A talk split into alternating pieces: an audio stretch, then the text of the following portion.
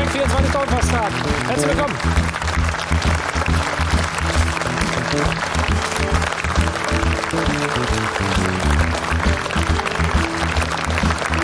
Siebter Spieltag. Bisher kein Wochenende für die Heimmannschaften und auch für die Champions League-Teilnehmer. Märchenhaft war es bis zu dieser Situation. Kurz vor Schluss der Ausgleich für den ersten FC Köln in Gelsenkirchen. Schalke verpasst also damit den Sprung auf Platz 1. Und märchenhaft war es am Dienstag bei den Bayern beziehungsweise in London gegen Tottenham. Gestern das krasse Gegenteil. Die erste Heimniederlage nach fast einem Jahr, das zur Wiesenzeit und nicht unverdient gegen die TSG Hoffenheim. Das ergibt eine ganz kuriose Tabelle und die schauen wir uns an mit einem Mann, der über 400 Bundesligaspiele hat, unter anderem auch für die Bayern. Hier ist Thorsten Frings. Hi,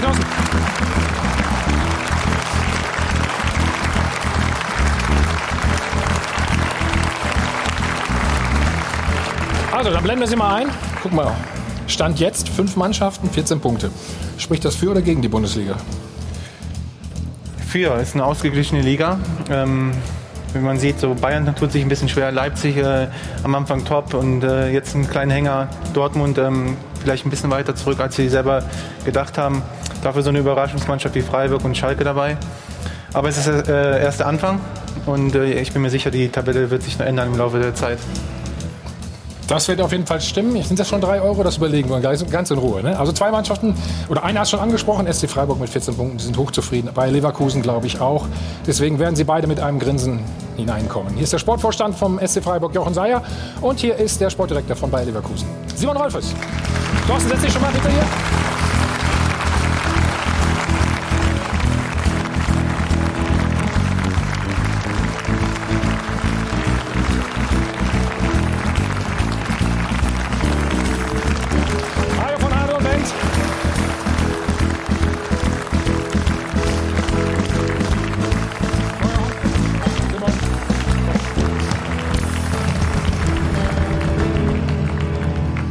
Bisschen unheimlich gerade, ne? Bei euch, oder? Ja, mir nicht. Also wir sind sehr glücklich mit der Situation. Ich finde, haben uns auch hart erarbeitet. Äh, aber klar, es ist außergewöhnlich für uns und wir nehmen es gerne mit. Schauen wir auf den späten Ausgleich auch bei euch gestern. Jochen, einstudiert bestimmt, ne? Ja, muss sagen, äh, auch Dortmunder 2 zu 1 war, war eine ähnliche Situation, fast ein Eigentor. Aber klar, in dem Moment haben wir Glück. Aber ich finde, über die zweite Halbzeit war es ein sehr emotionales Spiel, eine Energieleistung und dann auch nicht ganz unverdient. Simon, 14 Punkte hört sich erstmal gut an. Oder sehr gut an, ne? Von der Punkteausbeute. Hätten noch mehr sein können, oder? Was war gestern los? Gut, gestern äh, haben wir auch gegen sehr gut Gegner gespielt. Am Anfang haben wir Ja. auch ein bisschen Glück gehabt, muss man sagen. In der ersten Halbzeit, dass wir nicht ähm, in Rückstand geraten. Zweite Halbzeit, glaube ich, war es ausgeglichen und fast hätten wir noch einen Lucky Punch in der letzten Minute gehabt. Ja, schauen wir auf die Führung von Kevin Volland. Was macht ihr da gut in der Situation? Ja, wir kombinieren sehr gut, äh, nutzen die Räume. Ähm, Charles Arangis geht dann auch in die Tiefe. Das brauchst du ja immer, äh, weil es gestern sehr umkämpfte Spiele einfach um, im Mittelfeld war. Und geht in die Tiefe, kommt der Ball wunderbar, Querpass und schon war er drin. Ja, so einfach ist das manchmal, ne? Ja, weil me- meistens ja die, die sag mal, gute Tore sehen, sehen, ja, sehen ja einfach aus, aber häufig gibt es ja klare Abläufe und das haben wir gut gemacht. Unsere weiteren Gäste heute Morgen, der Sportchef der Bild und der Sportbild, Matthias Brüggelmann. Hallo, guten Abend. Er ist freier Autor, Christoph Ruf. Unser Sport 1-Experte, Reinhold Beckmann. Moin Moin. So, nicht vergessen, ihr seht schon so durstig aus, gibt eine kleine Erfrischung. Ich betone es immer wieder, alles alkoholfrei. Und damit bin ich bei Laura. Guten Morgen, Laura. Ja, und da haben wir die Tabelle gerade schon angesprochen. Also die ersten fünf Clubs ganz oben, allesamt punktgleich unterwegs. Das gab es übrigens am siebten Spieltag tatsächlich noch nie. Also das ist eine Seltenheit. Mit dabei ja auch Schalke 04. Also die spielen eine richtig gute Saison bislang und waren ja tatsächlich sogar 19 Minuten lang der Spitzenreiter gewesen. Dann haben sie allerdings eben dann doch noch den Ausgleich kassiert. Also Schalke oben mit drin, Borussia Dortmund hingegen nicht. Das hat Thorsten Frings auch gerade schon angesprochen. Da hat man vielleicht ein bisschen mehr erwartet. Krisenstimmung aktuell angesagt und deswegen auch unsere Frage der Woche. Wieso steht Schalke Schalke aktuell eben vor dem BVB. Rufen Sie uns an 01379 011 011 und Sie können sogar etwas gewinnen, nämlich eine Reise hier nach München zum Doppelpass für zwei Personen. Also es lohnt sich definitiv heute, den Hörer in die Hand zu nehmen. Diskutieren können Sie natürlich auch mit uns unter sport1.de im Live-Blog oder auch bei Twitter und Facebook. Also immer schön den Hashtag DOPA benutzen, auch damit machen. Und klicken Sie sich rein, sport1.de ist genau der richtige, ja, die richtige Adresse. Da finden Sie nämlich auch einen Kommentar von Matthias Becker und da beschäftigt sich eben auch mit Borussia Dortmund, dieser Krisenstimmung. Also er sagt zum Beispiel, der Killerinstinkt fehlt einfach. Also machen Sie mit. So, danke. Eigentlich sagt man ja von 0 auf 100. Diesmal war es umgekehrt. Von 100 auf 0 nach der Gala am Mittwoch in der Champions League kam die erste Saisonniederlage der Bayern gestern umso überraschender. Und alle fragen sich, wie konnte das nur passieren?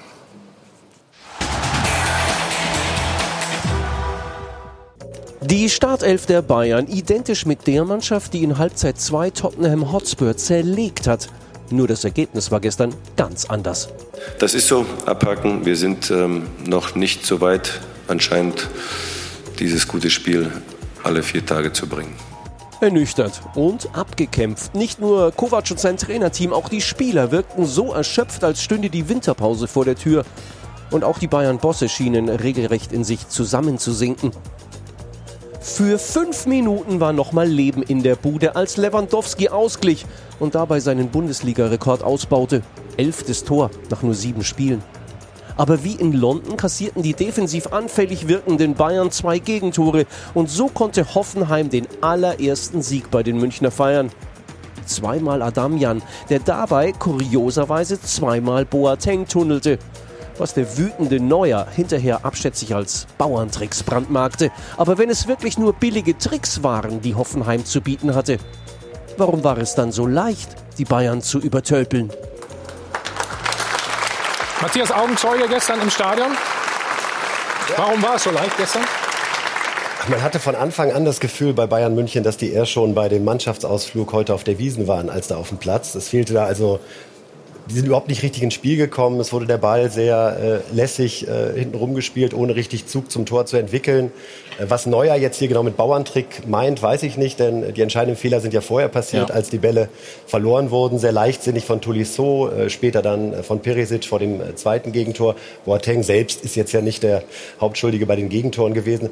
Das war so das, was man mhm. manchmal, glaube ich, erlebt nach einer großen Champions League Nacht, ja, dass es dann sehr, sehr schwer fällt, äh, am Wochenende darauf, das zu zeigen, was man eigentlich kann. Aber das muss ein FC Bayern natürlich normalerweise auszeichnen. Das kennen Sie ja? eigentlich ja auch. Ne? Natürlich, das ist ja nicht neu. Und das zeigt einfach nochmal, wie, wie fragil, wie brüchig das alles gerade noch bei Bayern München ist. Denn auch die Woche oder die Tage vor dem Tottenham-Spiel muss man ja sagen, äh, der Sieg in Paderborn war jetzt ja nicht Zeichen von Souveränität und Größe, sondern da fehlten auch nur ein paar Zentimeter und dann wäre es vielleicht schon beim Aufsteiger schiefgegangen mit einem Unentschieden. Und, ähm, und auch zum Tottenham-Spiel, über das wir sicherlich ja gleich noch ein bisschen länger reden werden. Wenn man sieht, in welcher Lage Tottenham gerade ist, äh, Platz 8 in England, äh, richtig äh, fette Krise. Auch verloren, glaube ich. Äh, ne? ganz weit hinter Liverpool schon zurück. Ähm, das war ein historischer Tag, aber ich glaube, das ist noch nicht der FC Bayern gewesen, den wir jetzt wirklich jeden Tag, jede Woche sehen werden. Reinhold, wie kannst du das erklären? Diese Leistungsschwankung. Ja, es gibt einen Aspekt, den Matthias jetzt nicht bedacht hat, nämlich, dass ja. die Hoffenheimer das gestern sehr gut gemacht haben. Das ist eine Blaupause, glaube ich, für andere Mannschaften.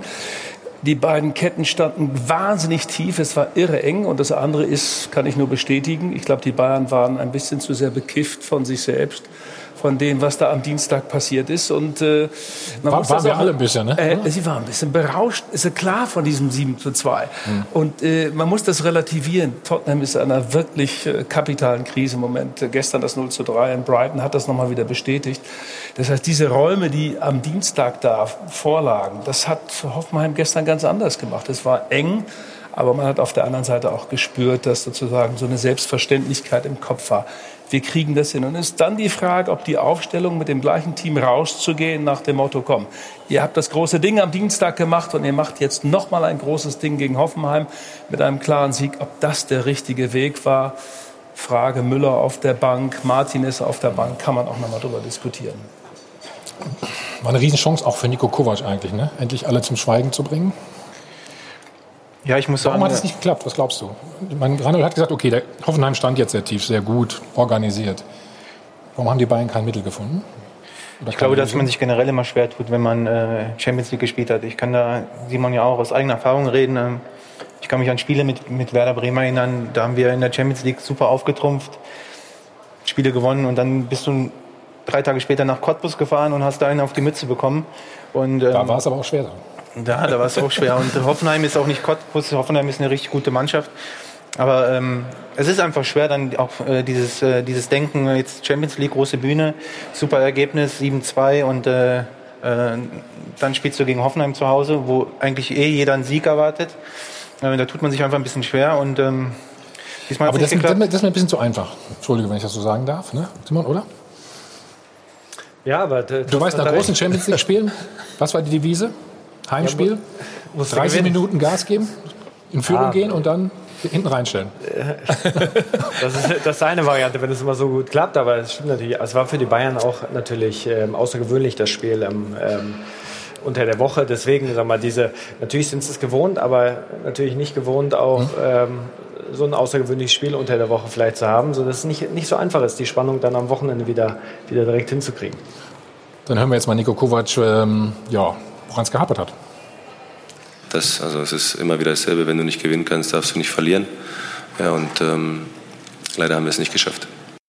So, ich zahle mal drei Euro, ne, oder? großartig. Würde, Das ist Christoph, super. oder? Von mir aus. Hast du das Gefühl, ähm, wenn ich gerade Nico Kovac angesprochen habe, ne, alle haben ja gesagt, dieser der Sieg in der Champions League, das war es jetzt, der Befreiungsschlag für ihn. Dass er auch ein bisschen persönlich enttäuscht ist äh, nach dem Spiel gestern. Also den, wenn man die O-Töne anguckt, hat man ja definitiv den, den Eindruck. Ich glaube, er merkt ja seit, seit er amtiert, dass er sehr genau beobachtet wird, ob er auch mittel- und, und langfristig der, der richtige Trainer für die Bayern ist. Und ich finde, man hat gestern schon gemerkt, dass er, dass er angefasst ist. Nach einem 1-1 hätten wir jetzt diese Debatten wahrscheinlich nicht. Und ja, ich glaube, das hat Oh, schon doch, was doch, ausgemacht. 1-1 hätten wir auch noch. Wahrscheinlich trotzdem. Ja. Wie siehst du das? Ich glaube, Muss, es ist er, genau muss er die- sich dauernd Nein, ich glaube, es ist genau die Kombination aus totaler Meckernde Euphorie nach einem ganz außergewöhnlichen Spiel äh, und Hoffenheim, die durchaus auch ein Stück weit unterm Radar fliegen. Ähm, aktuell, ich fand sie auch deutlich besser in den Spielleistungen, als die Ergebnisse es widerspiegeln und die Kombination, dann, dann kommt auch mal so ein Ergebnis raus. Ja. Ihr, seid ja sehr nett, das finde ich gut. Dann Was mich bei Kovac sehr überrascht hat jetzt gestern bei der Aufstellung, äh, Reinhold hatte schon angesprochen, Ja. Müller ja oder nein. Äh, worüber ich eigentlich äh, gestolpert war, äh, die Tatsache, dass er Kimmich wieder in der Viererkette äh, nach rechts beordert hat. Jetzt hatten die zwar personell, klar, gab ein paar Schwierigkeiten, Hernandez ähm, äh, verletzt, unter anderem Alaba verletzt. Aber ich finde, Kimmich hat spätestens bei dem Tottenham-Spiel halt gezeigt, dass er ist das neue Herz im Mittelfeld. Ja? Er, er ist mittlerweile nicht mehr ein jüngerer Spieler, der ab und zu was Gutes, sondern der, der steht da im Zentrum. Bei der Nationalmannschaft mittlerweile auch. Äh, Und ich finde, so einen Spieler muss man jetzt auch immer auf dieser Position bringen, wo er offenbar der Mannschaft am meisten hilft. Ja, nicht nur spielerisch und Aber da- kämpferisch, da ganz kurz, spielerisch und kämpferisch, sondern, sondern eben auch mit seinen Führungsqualitäten, die er, finde ich, sehr unter Beweis gestellt hat. Und den dann wieder nach rechts zu schieben, das fand ich äh, falsches Signal und äh, er hat sich, glaube ich, auch gerecht. Aber Matthias, da, da streiten sich ja die, die Experten auch. Ne? Viele sagen, der ist rechts besser aufgehoben. Wer sagt das? Wer sagt das? Hast du letzte Woche nicht zugeguckt oder was? Hier? Alle hier in der Runde. Muss ich knapp verpasst haben. Ich kenne ich kenn keinen, der sagt, er ist rechts besser aufgehoben als im Zentrum. Aber Thorsten, pass auf, die beiden haben ja Sechser gespielt, ne? Also ich finde ihn auch gut auf der Sechserposition, aber ich, ich danke, Thorsten. Auch gut. Ja, aber, aber, Moment, Moment. aber ich muss halt sagen, dass du halt von Spiel zu Spiel schauen musst. Halt, wenn du so einen Spieler hast wie, wie Kimmich, der Gut, von Spiel Der- zu Spiel schauen musst du natürlich. Ich Ja. nehme schon mal Geld. Ah, Erzähl weiter, erzähl weiter. Ich mach das schon. Alles rein. Kann ich das ja nochmal wiederholen, ne? Also wenn du äh, von Spiel zu Spiel schauen musst und eben auch, was du eben auch angesprochen hast, personelle Probleme ein bisschen hast, dann, wenn du dann eben so einen Spieler hast, der auf beiden Positionen gut ist, dann äh, ähm, muss Wo, man jetzt wo auch... siehst du ihn stärker? Du, du darfst ihm ruhig widersprechen. Ne? Ja, das würde würd ich auch. Äh, Schreib das nicht gleich morgen. Also ich, ich hätte ihn jetzt, wenn ich jetzt, ich bin jetzt kein Bayern-Trainer, aber ich glaube, für gestern war es, glaube ich, die richtige Entscheidung, ihn auf rechts zu stellen, weil du eben mit Thiago äh, noch eine, äh, ja, ich glaube, wir müssen nicht über Thiago reden, äh, der sicherlich, äh, der ist sicherlich kein normaler Sechser, so wie Simon und ich das jetzt waren, so ein Zweikämpfer, sondern eher der Stratege. Ähm, Also kein Treter wie ihr. Ja, äh, nicht so wild, Nein, ein nicht so wild wie wir. Ähm, aber du hast eben Probleme gehabt und hast ihn auf die, auf die rechte Seite gesetzt, was für dieses Spiel das Richtige war. Ähm, trotzdem bleibe ich dabei, dass es eben auch äh, passieren kann, dass du nach so einem Champions League-Spiel eben auch äh, Probleme hast. Und wenn dann eine Mannschaft da ist, die die Fehler ausnutzen, die, du, die die äh, Bayern dann halt gemacht haben, dann verlierst du eben auch mal ein Spiel. Also ich sehe das jetzt äh, nicht so dramatisch. Unabhängig davon, Matthias. Ob jetzt Kimmich in der Position im Mittelfeld seine große Rolle jetzt zu finden hat und dort immer gebracht werden muss, oder ob du ein Problem hast hinten drin, weil zwei fehlen mit Alaba und Hernandez. Das muss Bayern kompensieren. Absolut. Ich meine, es ist ein so Absolut. wunderbarer Kader. Das sind so Dinge, die ich da nicht verstehe. So ein Tolisso, der, von dem man ja hofft, dass er endlich mal über Strecke stabil ist schon wieder so ein Flüchtigkeitsfehler. Genauso wie in London. Also, was willst du tun? Willst du ihm Spielzeit geben? Willst du ihn wieder auf die Bank setzen? Da sind natürlich andere, die kratzen, so wie gestern die Reaktion von Martinez oder auch die Reaktion von Müller nach Spielschluss. Und ich glaube, das zu moderieren, das hinzukriegen, dass du so einen Kader hast, der spielen will, wo wunderbare Typen sind, das ist die Kunst des Trainers. Also. Da muss man mal gucken, ob das gelingt. Simon, noch dein, deine Einschätzung zu Kimmich? Lieber hinten rechts?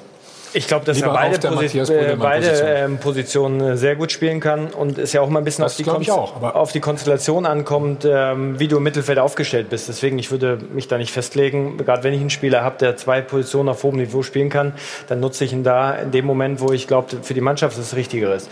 Also es hängt auch ein bisschen, finde ich, von der Konstellation im Mittelfeld ab, von den anderen Spielertypen, ähm, ob ich ihn da bringe oder vielleicht auch immer auf Außen.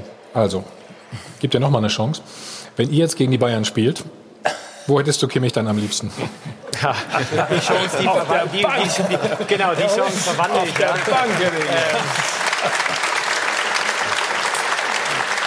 Aber die Vorlage, das wäre ja dumm, wenn ich das jetzt verrate, oder? Jochen? Du darfst es sagen. Nein, ich würde mich da anschließen. Ich, ich würde mich da jetzt als Vereinsverantwortlich auch zurückhalten, Okay. über, über Aufstellungsthematiken von FC Bayern zu diskutieren. Ähm, auf beiden sehr gut aufgehoben. Okay. Du hast eben gesagt, die Reaktion einiger Spieler. Thomas Müller ist, wir behaupten mal, fast ohne Duschen sofort abgedüst. Kann das sein?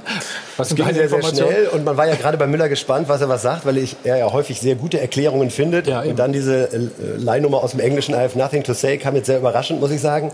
Äh, aber was den, glaube ich, noch mehr genervt hat, als, äh, äh, als dass er nicht so gespielt hat oder was so im Nachhinein zum Problem werden könnte, ist einfach die Wa- Wortwahl, die Kovac da gefunden hat, als er sagte, mal genau. wenn Not am Mann ist, wird er seine Minuten kriegen. Ich glaube gar nicht, dass er das bös gemeint hat, aber jetzt steht halt im Raum die Formulierung Notnagel. Das passt natürlich nicht zu einem Müller, Weltmeister, unglaublicher Wert für den Verein und immer noch ein ganz wichtiger Faktor für die Stimmung in der Mannschaft, aber auch im Stadion. Wenn so ein Müller an der Seitenlinie steht, dann merkt man, dass auch in der manchmal ja sonst eher etwas behutsamen Allianz Arena äh, ordentlich die Post abgeht. Und da hat, äh, hat, äh, hat der Kovac sich jetzt einen Fall geschaffen mit Müller. Das äh, wird ihn noch ein bisschen beschäftigen. Er ist jetzt ja da die nächsten Tage. Die beiden haben ja Zeit zu reden. In Sachen Nationalmannschaft äh, ist da ja gerade nichts. Kommt davon, ob Nico Kovac da ist, weißt du ja nicht. Ne? Thomas Müller wird wohl trainieren, du hast vollkommen recht. Wir hören mal, ähm, nach, der, nach dem Spiel wurde natürlich Nico Kovac auch gefragt, äh, was es dann äh, mit dieser Aussage auf sich hat. Herr Kovac, Sie haben bei Sky vor dem Spiel gesagt über Thomas Müller, wenn Not am Mann sei, würde er seine Minuten bekommen. Was glauben Sie denn, wie äh, Thomas Müller das auffassen wird? Ja, ganz normal. Weil äh, wenn einer nicht spielt und wir ihn brauchen, ja, während des Spiels, habe ich ja gemacht. Nach 60 Minuten habe ich ihn gebracht. Ich glaube, das habe ich so gesagt. Und äh, Sie müssen da jetzt nicht irgendwie was draus zaubern. Das ist lediglich so. Das Gleiche gilt für ihn wie für alle anderen auch. Wenn jemand nicht spielt und wir ihn brauchen, kommt er. Und der Thomas ist heute gekommen und hat nochmal Schwung reingebracht. Also zaubern wollen wir natürlich nichts, aber Thorsten, wenn, wenn du das als Spieler nochmal nachempfinden würdest, ist das nicht ein Schlag ins Gesicht, wenn der Trainer das so öffentlich sagt? Ja, würde ich schon so empfinden. Also, um ganz ehrlich zu sein, ist das, glaube ich, sehr unglücklich gewesen, was er da gesagt hat. Ähm, aber ich muss auch sagen, ich glaube persönlich nicht, dass er es böse gemeint hat, sondern eher vielleicht auch ähm, ja, positiv, dass man eben auch seine Werte unterstreichen kann, wenn es halt nicht läuft, dass man dann immer noch jemanden hat, der reinkommt und das Spiel drehen kann. Aber natürlich für so einen erfahrenen Spieler und so einen verdienten Spieler, auch gerade auch für, für die Nationalmannschaft und Bayern, ist es natürlich äh, ja, schon Also nicht, Ganz schön ist ja nicht irgendein junger Spieler oder Nachwuchsspieler Genau. oder sonst irgendwas. Also, Na, die Formulierung lässt natürlich schon, schon tief blicken. Ich glaube, so wie er es dann nach dem Spiel formuliert hat, könnte Thomas Müller damit auch sehr gut umgehen. Aber die Formulierung, wenn Not am Mann ist, äh, ich glaube, da hat er sich äh, unfreiwillig vielleicht dann doch mehr Preis Ist gegeben. er verbal verrutscht. Genau. aber, die, aber, aber die. Frage ist, warum, Nicht so gemeint. warum relativiert er das denn nicht nach dem Spiel? Jetzt gerade, in- was wir Ich gehört finde, haben? er hat es auf seine Art und Weise relativ. Findest du, wirklich? Empfinde ich schon. Ja, und ich glaube, dass die Grundfrage bleibt nur glaube, Thomas Müller braucht eine emotionale Bindung zu dieser Mannschaft. Das ist so. Der ist so bayerisch, der ist so viel München. Und das ist ein Stück Identifikation, das man nicht einfach so leicht aufgeben sollte, finde ich. Das ist eine große Gefahr. Wenn Müller irgendwann an, zu dem Punkt kommt, es reicht mit Bayern, ich sollte mir einen neuen Verein suchen, ob in der Winterpause oder später, glaube ich, kann ein Problem werden. Aber andererseits kann man es auch verstehen, oder? Dass Thomas Müller jetzt mal irgendwann sagt, also er hat bestimmt damit gerechnet, dass er äh, gestern von Anfang an. Ja, Sonst wird er rotiert, jetzt wird hat. Man könnte nicht? jetzt auch wieder sagen, so wie die gespielt haben am Dienstag, dass da äh, ein Gnabry oder ein Coman auch wieder einen Anspruch daraus ableiten zu spielen. Ja, sonst würde man sagen, jetzt hat er eine Elf gefunden, wieso wird die wieder auseinandergerissen? Also ich finde, da kann man vier Tage danach es den gleichen Spielern durchaus nochmal zumuten, sondern es ist dann eher so der Ärger ähm, äh, über die Formulierung und ich hätte ihn ehrlich gesagt auch früher gebracht gestern. Ja, denn äh, die erste Halbzeit So gut war, war wirklich, auch nicht in der Spiel. erste Halbzeit war wirklich Ja. äh, erschreckend schwach.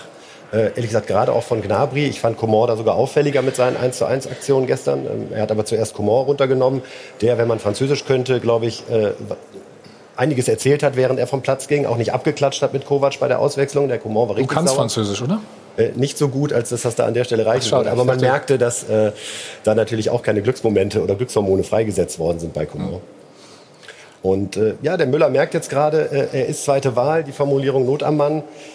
Wie gesagt, ich glaube, da ist noch mal ein Gespräch unter vier Augen fällig. Äh, da reicht der Auftritt auf der Pressekonferenz hinterher nicht. Simon, würdest du als, wieder als Spieler oder als ehemaliger Spieler, würdest du das Gespräch suchen in dem Fall mit dem Trainer? Boah, das, der, Was für ein Typ warst du denn? Hast du, hast du gedacht, ist mir egal, was der Trainer über mich sagt? Er Ich ja spiel- ich spiel sowieso Er immer. hat ja immer gespielt. ja, ich habe recht viel gespielt. Natürlich interessiert einen das als, als äh, Spieler, was, was, der, was der Trainer über einen denkt. Aber am Ende musst du natürlich zusehen, dass du dich im, im Training ähm, versuchst, sozusagen durchzusetzen. Ähm, deswegen, klar, habe ich dann ab und zu mal mit dem Trainer gesprochen. Aber, ähm, Aber es gibt ja Situationen, wo du natürlich dich nicht durch- Entscheidungen treffen und, und du musst versuchen, ähm, ähm, dein Standing innerhalb der Mannschaft äh, einfach zu verbessern durch, durch gutes, gutes Training. Und die, die Spieler häufig haben, haben doch schon auch ein gewisses Gespür für, für ein, Einstufung. Gut, gleich gucken wir natürlich noch äh, auf das Spiel und ähm, einen Härtefall haben wir noch, Martinez. Über den wollen wir auch noch reden. Und dann über den Tabellenführer, zumindest bis zur 90. Minute über Schalke, wollen wir natürlich auch noch reden gleich.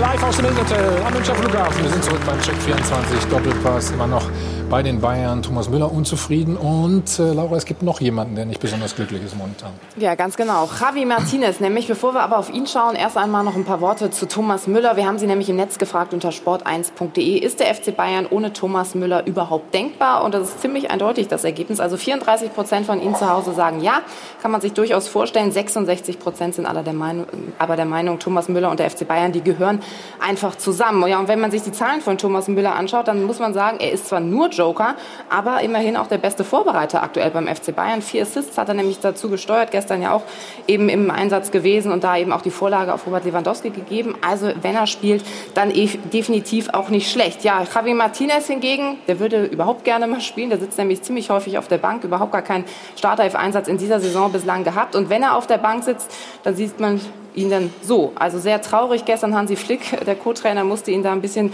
beruhigen. Also 111 Einsatzminuten hatte er gerade in dieser Saison, eben keinen einzigen Startelf-Einsatz und er hatte eben vielleicht gerade an diesem Wochenende damit gerechnet, dass er eben mal von Beginn an ran darf. Ja, und das Netz, das diskutiert eben auch ordentlich mit, eben was diese Personalie angeht. Hier schreibt einer zum Beispiel, einer, der für Stabilität im Mittelfeld sorgt, versauert auf der Bank. Da ist eben auch Martinez mit gemeint. Oder auch hier, wenn ein Trainer mit Legenden wie Müller und Martinez so umgeht, ist er hoffentlich nicht mehr lange da, zumal man nach der Champions League Charakterspieler benötigt, wie eben, zumindest der User ist der Meinung, Javi Martinez. Also da sind viele sehr, sehr unglücklich mit.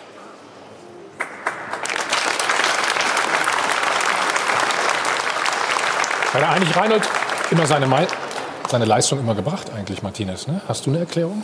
Ja, und auch nicht einer, der da rumgenüllt oder gemeckert hat. Das muss man auch sagen. Große Solidarität für die Mannschaft, äh, für das Unternehmen Bayern. Und ich finde, an der Stelle muss man auch aufpassen, solche Spieler nicht zu verlieren. Ähm, Das gilt auch, was ich vorhin gesagt habe, äh, für das Moderieren dieses gesamten Kaders. Also die Motivation hochzuhalten, die Figuren, die wichtigen Figuren nicht zu verlieren. Und das scheint die größte Aufgabe von Kovac zu sein. Und da auch sprachlich präzise zu sein nach außen. Dann darf auch mal sowas nicht verrutschen mit so einer leichtfertig geäußerten Formulierung, die er aus meiner Sicht gar nicht so gemeint hat, wie im Fall Müller. Mhm. Bekommt er das hin? Ich hätte zum Beispiel gedacht, Boateng am Dienstag musste ja verletzt raus. Ne? Hätte ich gedacht, dass Martinez gestern von Anfang an spielt. Gott sei Dank bin ich kein Trainer, sagst du jetzt wahrscheinlich. Ne? Aber ich glaube, du kannst davon ausgehen, dass Boateng hundertprozentig fit war, sonst äh, hätte er nicht Will ich mir doch gar nicht unterstellen. Aber wir haben ja eben schon äh, darüber gesprochen, ob es äh, Sinn macht, jetzt großartig zu rotieren oder, oder, ob man der gleichen Mannschaft die Chance gibt, äh, jetzt auch gegen Hoffenheim zu spielen. Äh, wie man es macht, ist es verkehrt. Jetzt im Nachhinein hätte man sagen können, okay, hätte man den einen oder anderen gebracht. Aber wie der Reinhold schon sagte, das Wichtige ist halt, dass du es schaffst, gerade bei Bayern, alle zufriedenzustellen. Irgendwie, auch wenn es sehr schwer ist. Kann man das überhaupt? Ja, es funktioniert ja jetzt in Liverpool zum Beispiel auch, dass äh, Jürgen Klopp zum Beispiel seinen ganzen Kader irgendwie so heiß macht, dass wirklich jeder äh, oder dass alle an Dass du das Gefühl hast, wenn du auf der Bank sitzt, spielst du. ja, genau. Dass, dass du zumindest das Gefühl hast, dass es wichtig ja, ist. Ne? Und, äh, das ist ja auch eine Kunst, ne? Das ist eine große Kunst. Ich glaube, mit das Wichtigste überhaupt. Und äh, im Moment sieht es so aus. Das ist ja auch keine neue Situation für einen Bayern-Trainer. Ja? Und darum erinnert man sich immer sehr an Ottmar Hitzfeld oder Jupp Heynckes, weil offenbar deren große Gabe ist ja war, diese Mannschaft bei Laune zu halten. Dass da Spieler mit großen Namen äh, auch länger auf der Bank sitzen, ist ja völlig normal. Kurioserweise war es ja genau vor einem Jahr so, dass auf der Wiesen ein Gespräch Rummenige Kovac stattfand, äh, wo er eher ermahnt wurde, weniger zu rotieren. Ja, weil Kovac mhm. damals in einer sehr erfolgreichen Anfangsphase angefangen hat, extrem durchzuwechseln, weil er glaubte, das ist der richtige Weg, um alle bei Laune zu halten. Und dann hat sich das auf dem Platz aber auch nicht so ausgezahlt. Und da wurde er ermahnt, äh, konzentriere dich auf deinen Kern ja, und, und mach den stark. Ähm, und, und darum ist es, finde ich, auch verständlich, jetzt, was ich gestern Martinez oder Müller nicht von Anfang an zu bringen. Äh, aber die halt so abzuholen, dass sie das mittragen. Und bei Müller hatte ich halt bisher den Eindruck, dass er das mitgetragen hat. Äh, der war auch auf Instagram sehr aktiv so die letzten Wochen. Das waren immer sehr viele gute Launebilder mit der Mannschaft. Die Truppe war viel auf der Wiesen, finde ich auffällig häufiger als in den letzten Jahren. Das sprach also eigentlich für den, für den Teamgeist. Aber durch so eine Äußerung ist dann halt die Gefahr, dass das kippt an der Stelle. Und äh, äh das wird jetzt für Kovac das ganz, ganz große Thema, dieses Gesamtkonstrukt Bayern München stabil zu halten. Mhm. Ähm, Aber Matthias, hat er, eine, klar, hat er eine klare Linie? Hat Nico Kovac eine klare Linie für dich, was Rotieren und Nicht-Rotieren angeht? Ne, ich habe ja vorhin ja gesagt, gesagt, will, ich wieder mit meinem Lieblings, will ich mit meinem Lieblingsthema Kimmich wieder anfangen. Ich finde, da hat er halt diese Linie verlassen, die jetzt eigentlich äh, besser verfolgt worden wäre, zu sagen, äh, es gibt jetzt hier einfach einen ganz, ganz klaren Kern. Ja? Wenn das Gnabry, Coman, Lewandowski dahinter Coutinho ist, Kimmich im Mittelfeld plus X, dafür ist das Angebot zu groß. Und das kann man, finde ich, auch ein bisschen am Gegner festmachen. Braucht man mit Martinez eher einen Defensiven, mit Goretzka eher jemanden, der mehr nach vorne macht. Ähm, spricht für mich nichts dagegen, diese Mannschaft jetzt sehr stabil so spielen zu lassen, solange nicht Verletzungen dazu führen, dass man reagieren muss. Diese Linie hat er gestern äh, verlassen, sowohl in der Sprache mit Müller, sowohl in der Entscheidung mit Kimmich darum glaube ich, dass er die richtige Linie da noch nicht gefunden hat. Wie schwer ist es, alle zufriedenzustellen in so einem Kader? Ja, ich glaube. Grundsätzlich äh, natürlich auch. Ne? Nein, ich glaube, in diesem Berg kann ich da aus eigener Erfahrung sprechen. Auch wir haben auf natürlich anderem Niveau auch erstmals eine Situation, wo, wo wir einfach einen sehr breiten, sehr dichten, sehr Ihr seid Bayernjäger Nummer eins im Moment. Bayernjäger Nummer eins, genau, äh, mit dem Augenzwinkern. Ähm, bei uns ist es gleich in Grün. So, wir, wir versuchen, wir pumpen ja. da sehr viel Energie rein. Ich glaube trotzdem, der entscheidende Unterschied ist, dass der Anspruch der Jungs und die Maschinerie hinten dran bei Bayern natürlich eine ganz andere ist. Das zu jonglieren und zu, zu moderieren und alle mitzunehmen, ist natürlich deutlich komplizierter als, als bei uns. Und der Unterschied ist, dass Freiburg sicher im, im, Winter auch guckt, dass sie vielleicht zwei, drei Leute noch mal loswerden, um das so ein bisschen zu entzerren, während die Bayern das mit Sicherheit nicht tun werden. Gut, das ist natürlich auch ein schönes Mittel. Einfach ein paar wegge ja abgeben, dann äh, sind nachher noch elf übrig. So, jetzt gehen wir mal ins Spiel. Gestern hatten die Bayern auf jeden Fall Probleme. In der Defensive, Simon, auf der Sechserposition. Tolisso verliert den Ball. Also im, alte Ideal, Regel, alte Regel Im Idealfall passiert das nicht auf der Sechs, aber äh, sollte nicht passieren. Sollte nicht passieren, genau. Aber äh, kann schon mal passieren und trotzdem sind die Bayern ja hinten noch auch. Ähm, also hier sehen wir es. Haben ja. noch Leute hinterm Ball. Ich glaube, das Tor ist immer noch zu verteidigen. Natürlich spekuliert der Stürmer, dass ähm, drauf, dass er ähm, die Beine aufmacht, deswegen sozusagen auf die, auf die Beine ja? schießt. Ja, schon, schon immer wieder ein Mittel, weil, weil der Verteidiger häufig dazu tendiert, einen, einen Schritt zu machen. Mittel einfach auf die, auf die Beine zu schießen, weil der Torhüter natürlich auch ein bisschen sich so ausrichtet, sieht man ja auch an Neuers Re Reaktion, dass er davon ausgeht, vielleicht, Ja. dass die kurze Ecke zu ist. Und, und der, als Stürmer kann man das schon mal probieren. Das kriegst du ja beigebracht auch eigentlich, dass du als Verteidiger, du musst es ja wissen, dass du als Verteidiger die Beine nicht aufmachst. Weil, Am ersten Pfosten, weißt du doch, Thomas. Genau, weil der Meine Torwart halt, die, äh, weil der Was, Torwart wollt, halt was den wollt ihr mir jetzt einreden hier? Ja, weil der Torwart halt die andere Ecke zumacht ne, und sich auf den Verteidiger verlässt. Und wenn du dann die Beine öffnest, siehst du halt als Torwart auch äh, schlecht aus. Man kann dann sagen, oh, Torwart-Ecke, aber äh, der Fehler Also das ist der Bauerntrick, den er meint, äh, wahrscheinlich. Ja, würde ich jetzt wir so jetzt sagen. aus, oder? Also Simon hat richtig gesagt, der Stürmer wartet auf, eigentlich auf die Öffnung der Beine. Und äh, als Verteidiger darfst du es halt absolut nicht aufmachen. Und ähm, wenn du es aufmachst, ist es auch meistens ein Tor. Ja, dann öffnen wir nochmal die Beine, ne? Beim zweiten Gegentor. Genau. Ja. Kannst du uns das nochmal vielleicht äh, wunderbar erklären? So.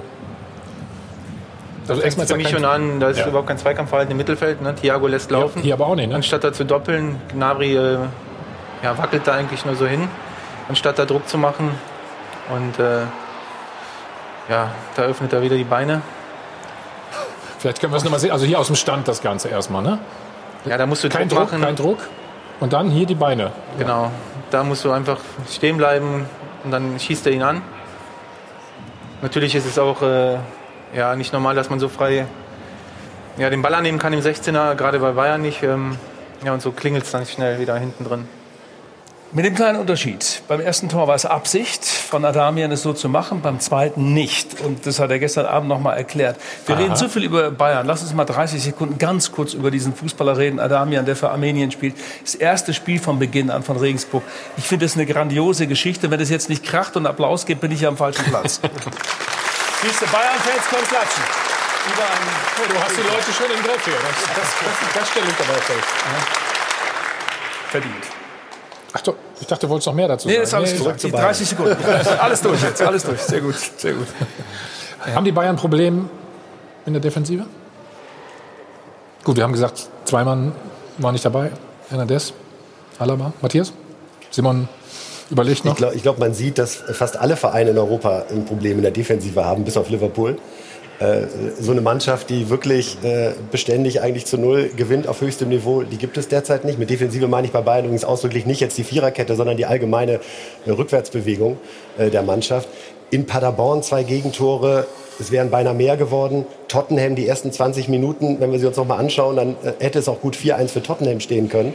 Äh, gestern Ja. zwei Gegentore Ja. gegen Hoffenheim, gegen Hertha hier zu Hause zwei Gegentore. Also natürlich kassiert Bayern München für den eigenen Anspruch viel zu viele Gegentore. Und das liegt ja meistens daran, dass es äh, in der Rückwärtsbewegung eben noch nicht so funktioniert. Denken viele nur noch nach vorne sozusagen? Ja, ich glaube, da war die Euphorie einfach ein Stück weit zu, zu groß nach Ist- den sieben Toren. Ja. Da. Ähm, Bayern ist sehr offensiv aufgestellt, haben wir eben auch gesagt. Hier mit Martinez vielleicht im Mittelfeld ein bisschen Stabilität äh, reinbringen. Er hat sich für Thiago und Tolisso äh, entschieden, die beide offensiv denken. Coutinho und die drei, äh, drei Flitzer da vorne, die ähm, denken auch nur offensiv, so dass du eigentlich nur diese Viererkette hast, die Defensivarbeit macht. Und das reicht auf Dauer dann eben nicht. Und äh, schon gar nicht, auch gegen, ich habe es am Anfang schon mal gesagt, ähm, Hoffenheim Mhm. ist äh, auch keine schlechte Mannschaft, die können auch kicken. Das haben sie in den letzten Jahren auch bewiesen. Und ähm, wenn du da nicht als komplette Mannschaft defensiv arbeitest, verlierst du eben auch Spiele gegen solche Mannschaften wie Hoffenheim. Ist Bayern das nicht mehr gewohnt in der Bundesliga? Zu verteidigen, so viel zu verteidigen? Ich glaube, äh, auch wenn das Wort Mentalität ein Tabuwort geworden ist, ein paar Tage. Nee, wieso? Uns Nein, nicht ich, ja, trotzdem, ich bring's mal rein.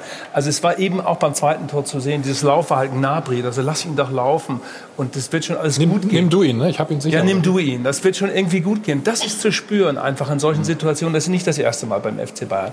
Und deshalb ist natürlich so ein Typ wie Martin, das über den wir gerade diskutieren, ja auch so wahnsinnig wichtig. Das ist kein prätentiöser Spieler, der sagt, ich muss jetzt hier glänzen oder sowas. Ist aber einer, der immer giftig ist, immer körperlich total dabei ist. Und sowas strahlt er natürlich auch bei solchen etwas schwierigeren Spielen, Mensch, nach so einem großen Erfolg auch auf die andere Mannschaft, auf die anderen Spieler ab. Und ich glaube, das muss Bayern hinkriegen. Dieses, dieses Gemisch muss, muss stimmen. Okay. Wir machen gleich weiter mit dem Meister der Herzen. Die waren bis zur 90. Minute Tabellenführer. So, weiter geht's. Sie erinnern sich an die letzte Saison bei Schalke 04 als Vizemeister, haben Sie mit Ach und Krach die Klasse gehalten. Nach dieser Spielzeit des Schreckens, gut, natürlich große Hoffnung auf den neuen Trainer, auf David Wagner. Aber dass er gleich so einschlagen würde und nach Platz 1 greift, haben selbst die kühnsten Optimisten nicht erwartet.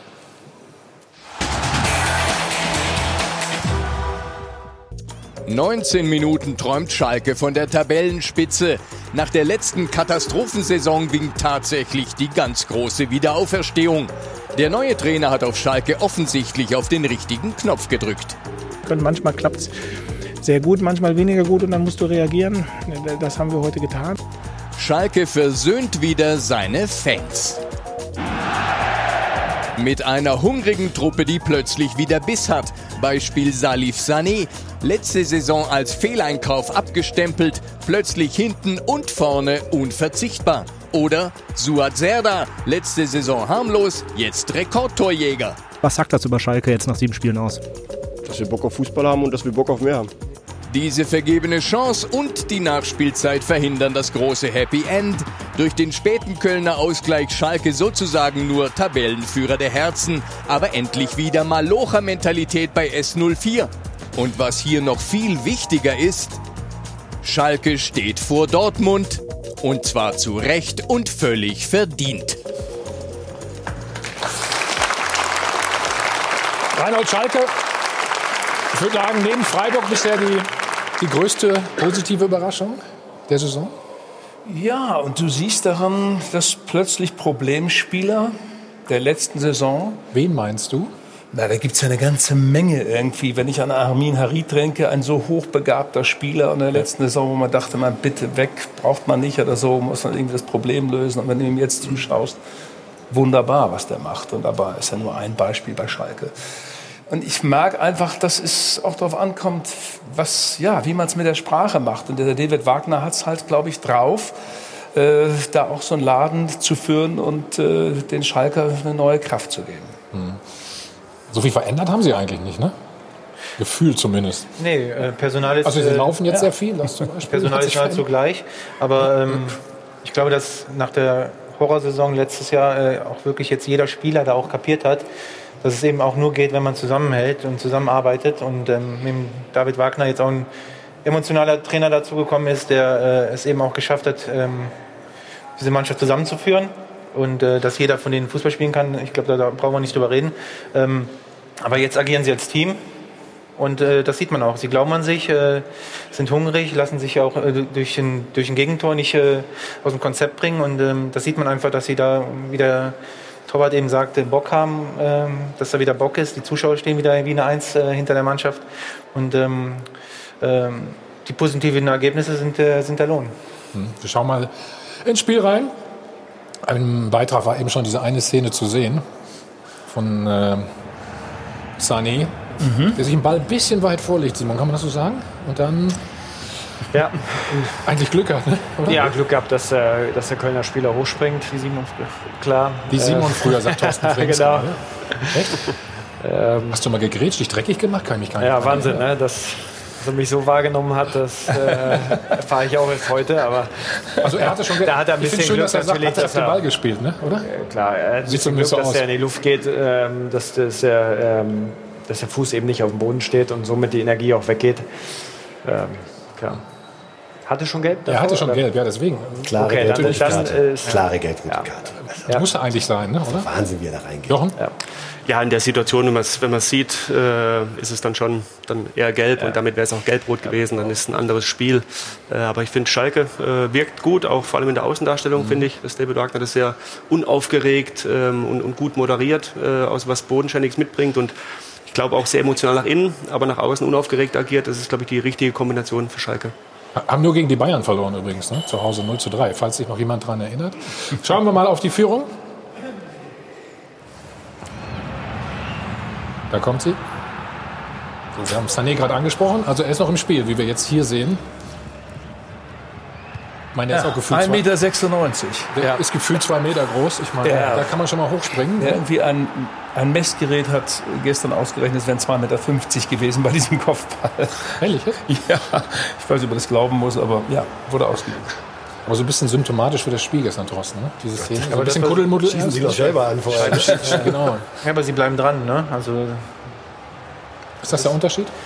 Ja, finde ich schon. Also wenn du, du glaubst halt an deine Chance und du glaubst daran, dass du das Tor machen kannst.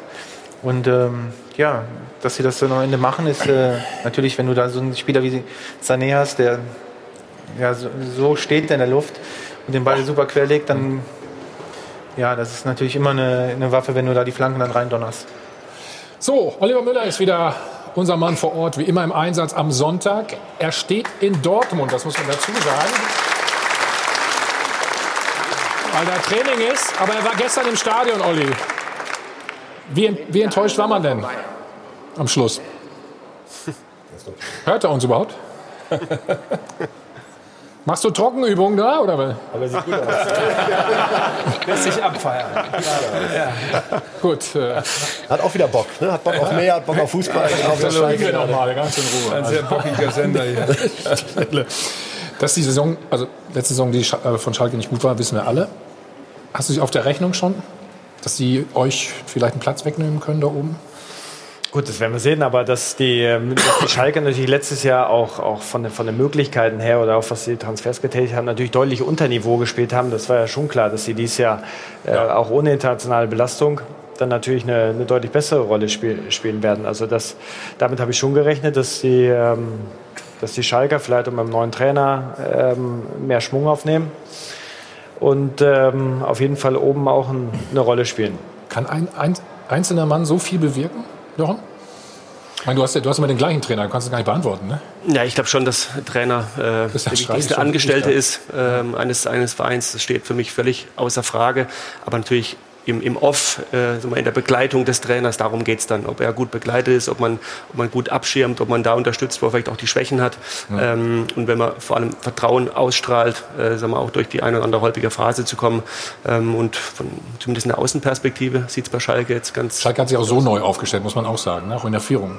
Genau, ja, ja das, das meine ich. Vielleicht Das passt es dahinter den? Kulissen ähm, ganz gut, äh, dass, es, dass man Dinge besprechen kann, sich auch reiben kann, aber das hinter verschloss- verschlossenen Tür. Und ich glaube, das ist der, der entscheidende Unterschied. Und wenn du dann einen Trainer hast, der gut in die Mannschaft einwirkt und ich sage mal auch diesen Normalmodus lebt, nach außen jetzt nicht gleich euphorisch draufspringt, dann kann das eine Kombination sein, die erfolgreich sein kann. Und was Simon gerade Eigentlich sagte zu ruhig mit dem, für dich, für euch auch, ne? Aufschalten. Auch so eine äh, Erfolgstour äh, macht den Fans und den Lesern ja auch mal Spaß. Aber was Simon gerade sagte mit dem fehlenden Europapokal, ich glaube schon, dass das Wagner jetzt hilft, in dieser Phase wirklich die Mannschaft auch neu zu sortieren, äh, äh, Abläufe einzustudieren, ohne jedes Mal wieder ähm, das direkt im Wettbewerb unter Beweis stellen zu müssen. Also da profitiert er jetzt ein bisschen auch von der äh, wirklich katastrophalen letzten Saison. Und ähm, finde auch so, wie er auftritt, das passt gerade zu einem etwas demütigen Schalke, ähm, so sehr die Fans das auch genießen. Und ähm, natürlich ist diese Tabelle mit den vielen Mannschaften, die nahezu punktgleich da vorne sind, verleitet da vielleicht zu dem einen oder anderen Traum, aber es wird ja wahrscheinlich nicht so weitergehen. Ich finde, er hat es auch psychologisch eigentlich ganz leicht nach der, nach der äh, schlechten Saison. Die Schalke-Fans, die ich kenne, die erwarten guten Fußball, also halbwegs ansehnlichen Fußball oder Erfolge, nur eins von beidem. Wenn sie, wenn sie im Idealfall mal beides kriegen, dann ist das natürlich super. Und man merkt auch, wie, wie wichtig die, ähm, die Rhetorik ist. Also Wagner verkauft das gut, ähm, reißt mit, reißt, glaube ich, auch das Umfeld mit. Und ja, er nutzt diese, diese relativ leichte Ausgangslage eigentlich optimal, finde ich. Also Katar hatte kann so weitergehen, glaube ich, aus Fra- Schalke. Frag mal alle Trainer auf Schalke, ob das immer so eine leichte Ausgangslage ist. Aber es macht Wenn- er wenn du so sehr, schlecht sehr startest, ja. Thorsten, schauen wir noch auf eine Szene. Sie hatten die Chance zum 2-0. So, hier sehen wir es. Natürlich ein bisschen Platz auch da. Ne? Und dann macht er eigentlich fast alles richtig, Seller, oder? Ja, erstmal ein super Angriff, auch über außen wieder. Der Ball wird super zurückgelegt. Kann man vielleicht überlegen, ob man, äh, ob man vielleicht nochmal den Linksaußen mitnimmt. Dann ist er ganz blank vom Tor. Oder vielleicht sogar auch direkt. Ähm, so ist der erste Kontakt nicht perfekt. Und äh, wird dann noch ein bisschen gestört und haut den Ball dann leider drüber. Aber äh, schon eine Riesenchance gewesen. 88. Da hat dem ersten FC Köln der Pfosten geholfen. Reinhold, ne? Hier sehen wir es. Schön gespielt. Burgstaller. Es drückt ein bisschen aus, dass was bei Schalke gehen kann. Das sind alles Bilder, die wir in der letzten Saison gar nicht irgendwie dokumentiert sahen. Also dass da Chancen jetzt da sind, dass sie auch im Umschaltspiel besser werden. Aber über allem steht, dass da sozusagen ein Team äh, emotional geführt ist und äh, viel sicherer daherkommt als in der letzten Saison. Okay, so gleich versuchen wir es noch mit Olli Müller. Er hat jetzt alle abgeklatscht, habe ich gerade gehört. Also es kann gleich nur funktionieren. Und dann sprechen wir natürlich noch über Freiburg und auch Leverkusen. Beide 14 Punkte. Wie gut sind sie wirklich? Das wollen wir gleich alles in Ruhe analysieren.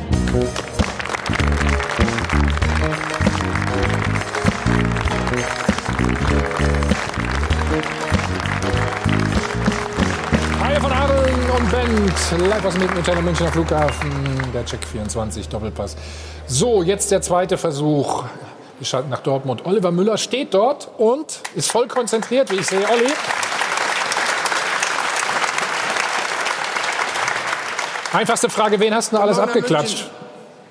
Wen hast du denn alles abgeklatscht eben? Ist, äh, ist gerade nur ein Kollege gewesen, der sich hier verabschiedet hat, weil das Auslauftraining von Borussia Dortmund, das bis eben hier noch hinter mir stattgefunden hat, mittlerweile beendet ist. Ähm, also äh, nichts Dramatisches. Ähm, es ist vielleicht ein bisschen komisch, dass ich jetzt hier stehe in Dortmund äh, und ja auch über Schalke 04 sprechen soll. Und deshalb kleiner Vorschlag von mir, ich rede ein bisschen leiser. Ich glaube, das kommt vielleicht nicht ganz so gut an hier sonst. Ja, könnte sein. Dann lass uns über Schalke reden. Wie groß war die Enttäuschung denn äh, nach dem späten Ausgleich? Kurioserweise gar nicht so groß. Ähm, Alex Nübel hat gesagt, also die Tabellenführung äh, oder die Chance, Tabellenführer zu werden, das sei gar nicht ein sehr großes Thema in der Mannschaft gewesen. Und ich denke, dass bei Schalke 04 derzeit so viel wieder richtig läuft, so viel wieder gut läuft, dass man das in der Tat auch verschmerzen kann.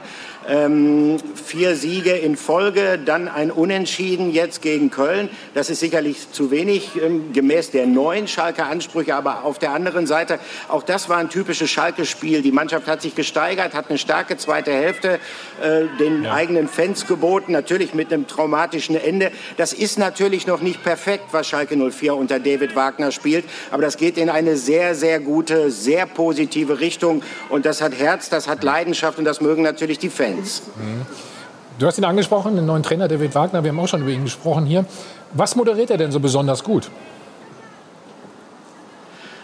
Also ich glaube, das eine Aspekt ist, ähm, dass der Fußball, den er spielen lässt, zu dieser Mannschaft passt. Das ist ja weitgehend die identische Mannschaft gegenüber der Vorsaison. Und äh, auf der anderen Seite ist es auch ein Fußball, den sich die Anhänger wünschen. Da geht es nicht um ein besonders ausgeklügeltes taktisches System. Er variiert auch nicht häufig, also richtet das System nicht an den Gegnern aus. Er sagt, das darf uns gar nicht interessieren, wer uns da gegenübersteht. Und das ist etwas, was die Spieler verstehen. Ähm, es setzt viel Leidenschaft, viel Laufbereitschaft voraus. Das bringen die Spieler mit, das zeigen sie in nahezu jedem Spiel, auch gestern in der zweiten Hälfte und sie werden dadurch auch nicht überfordert. Und ansonsten gibt es sehr viel Neues, was sich sehr positiv auswirkt auf Schalke, auch um den eigentlichen Trainer herum. Es gibt viele neue Mitarbeiter, es gibt eine wesentlich bessere Integration, gerade auch von, von ausländischen Spielern, die sich so ein bisschen allein gelassen gefühlt haben. Und man sieht es beispielsweise, jemand wie Mascarell, der eine sehr schwere Saison hatte, seine erste Saison Saison auf Schalke, die letzte, der blüht auf und allen voran Aminarit. Das war ein äh, chronisches Sorgenkind und mittlerweile ist er absolute Leistungsträger in der Offensive. Ach, lässt du doch noch eine Frage zu. Das finde ich ja wunderbar. Sag mal, wie zähmt er denn die jungen Wilden? Ja klar, ja klar. Indem er einerseits, einerseits äh, es auch zu schätzen weiß, der, äh, der David Wagner, äh, dass mhm. der Verein diese Spieler, die sehr jung sind, die noch unerfahren sind, auch abholt. Dass es beispielsweise jemanden gibt wie Massimo Mariotti, der hat übrigens früher hier bei Borussia Dortmund zu Klopp-Zeiten gearbeitet, der so eine Art Integrationsbeauftragter auch ist für Spieler wie Aret, wie Mascarell etc. Und einerseits ist er jemand, der sehr viel Selbstvertrauen vermitteln kann, der sie auch spielen lässt, äh, der ihnen auch zugesteht, mal Fehler zu machen kann. Also ähm, das ist insgesamt eine sehr positive Arbeitsatmosphäre derzeit auf Schalke. Olli, gute Nachrichten für dich. Ähm, wir schalten nachher noch mal zu dir und dann kannst du lauter sprechen. Dann geht es nämlich äh, um den BVB. Danke erstmal für die Einschätzung zu Schalke. Bis dahin.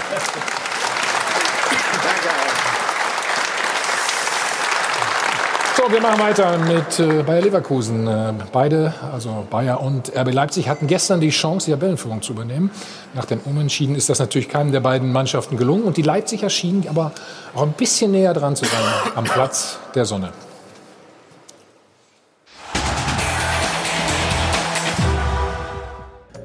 Wer soll da noch durchblicken? Diese Leverkusener, punktgleich mit Leipzig, punktgleich mit den Bayern und dennoch so wenig überzeugend.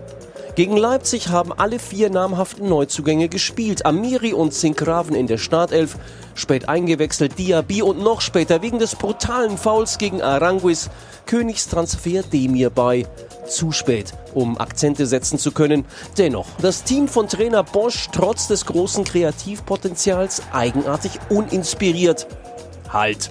Ganz vorne Torjäger Volland. Auf den kann sich Bosch verlassen. Genauso wie auf seinen Tormann ganz hinten. Radetzky wegen vieler Ballverluste im Spielaufbau immer wieder allein gegen Leipziger Angreifer. Gerade Werner hatte mehr als genug Topchancen, um das Spiel zu entscheiden. Der Nationalstürmer zuletzt Leipziger Erfolgsgarant. Seine Abschlussschwäche diesmal wichtiger Faktor für Leverkusens Punktgewinn. Problemlos hätte Bayern 04 genauso untergehen können wie in der Champions League gegen Juventus. Und ja, Darum wird trotz der komfortablen Tabellensituation eines langsam klar. Bayern 04 ist kein Spitzenteam. Aber warum nicht, Simon Rolfes? So, geht das hier heute? Ja, also ähm, ich glaube, dass wir in der Bundesliga ähm, schon dabei sind äh, von, den, von den Punkten her, dass wir, was, was auch im Beitrag rüberkam, dass wir vielleicht von der Spielweise oder was, was wir ähm, selbst erwarten oder was wir uns selbst auch zutrauen, vielleicht äh, das noch nicht abgerufen haben, aber punktemäßig äh, mit dabei sind, äh, punktgleich mit dem, mit dem Tabellenführer, ähm, zumindest mal zum, zum jetzigen Stand.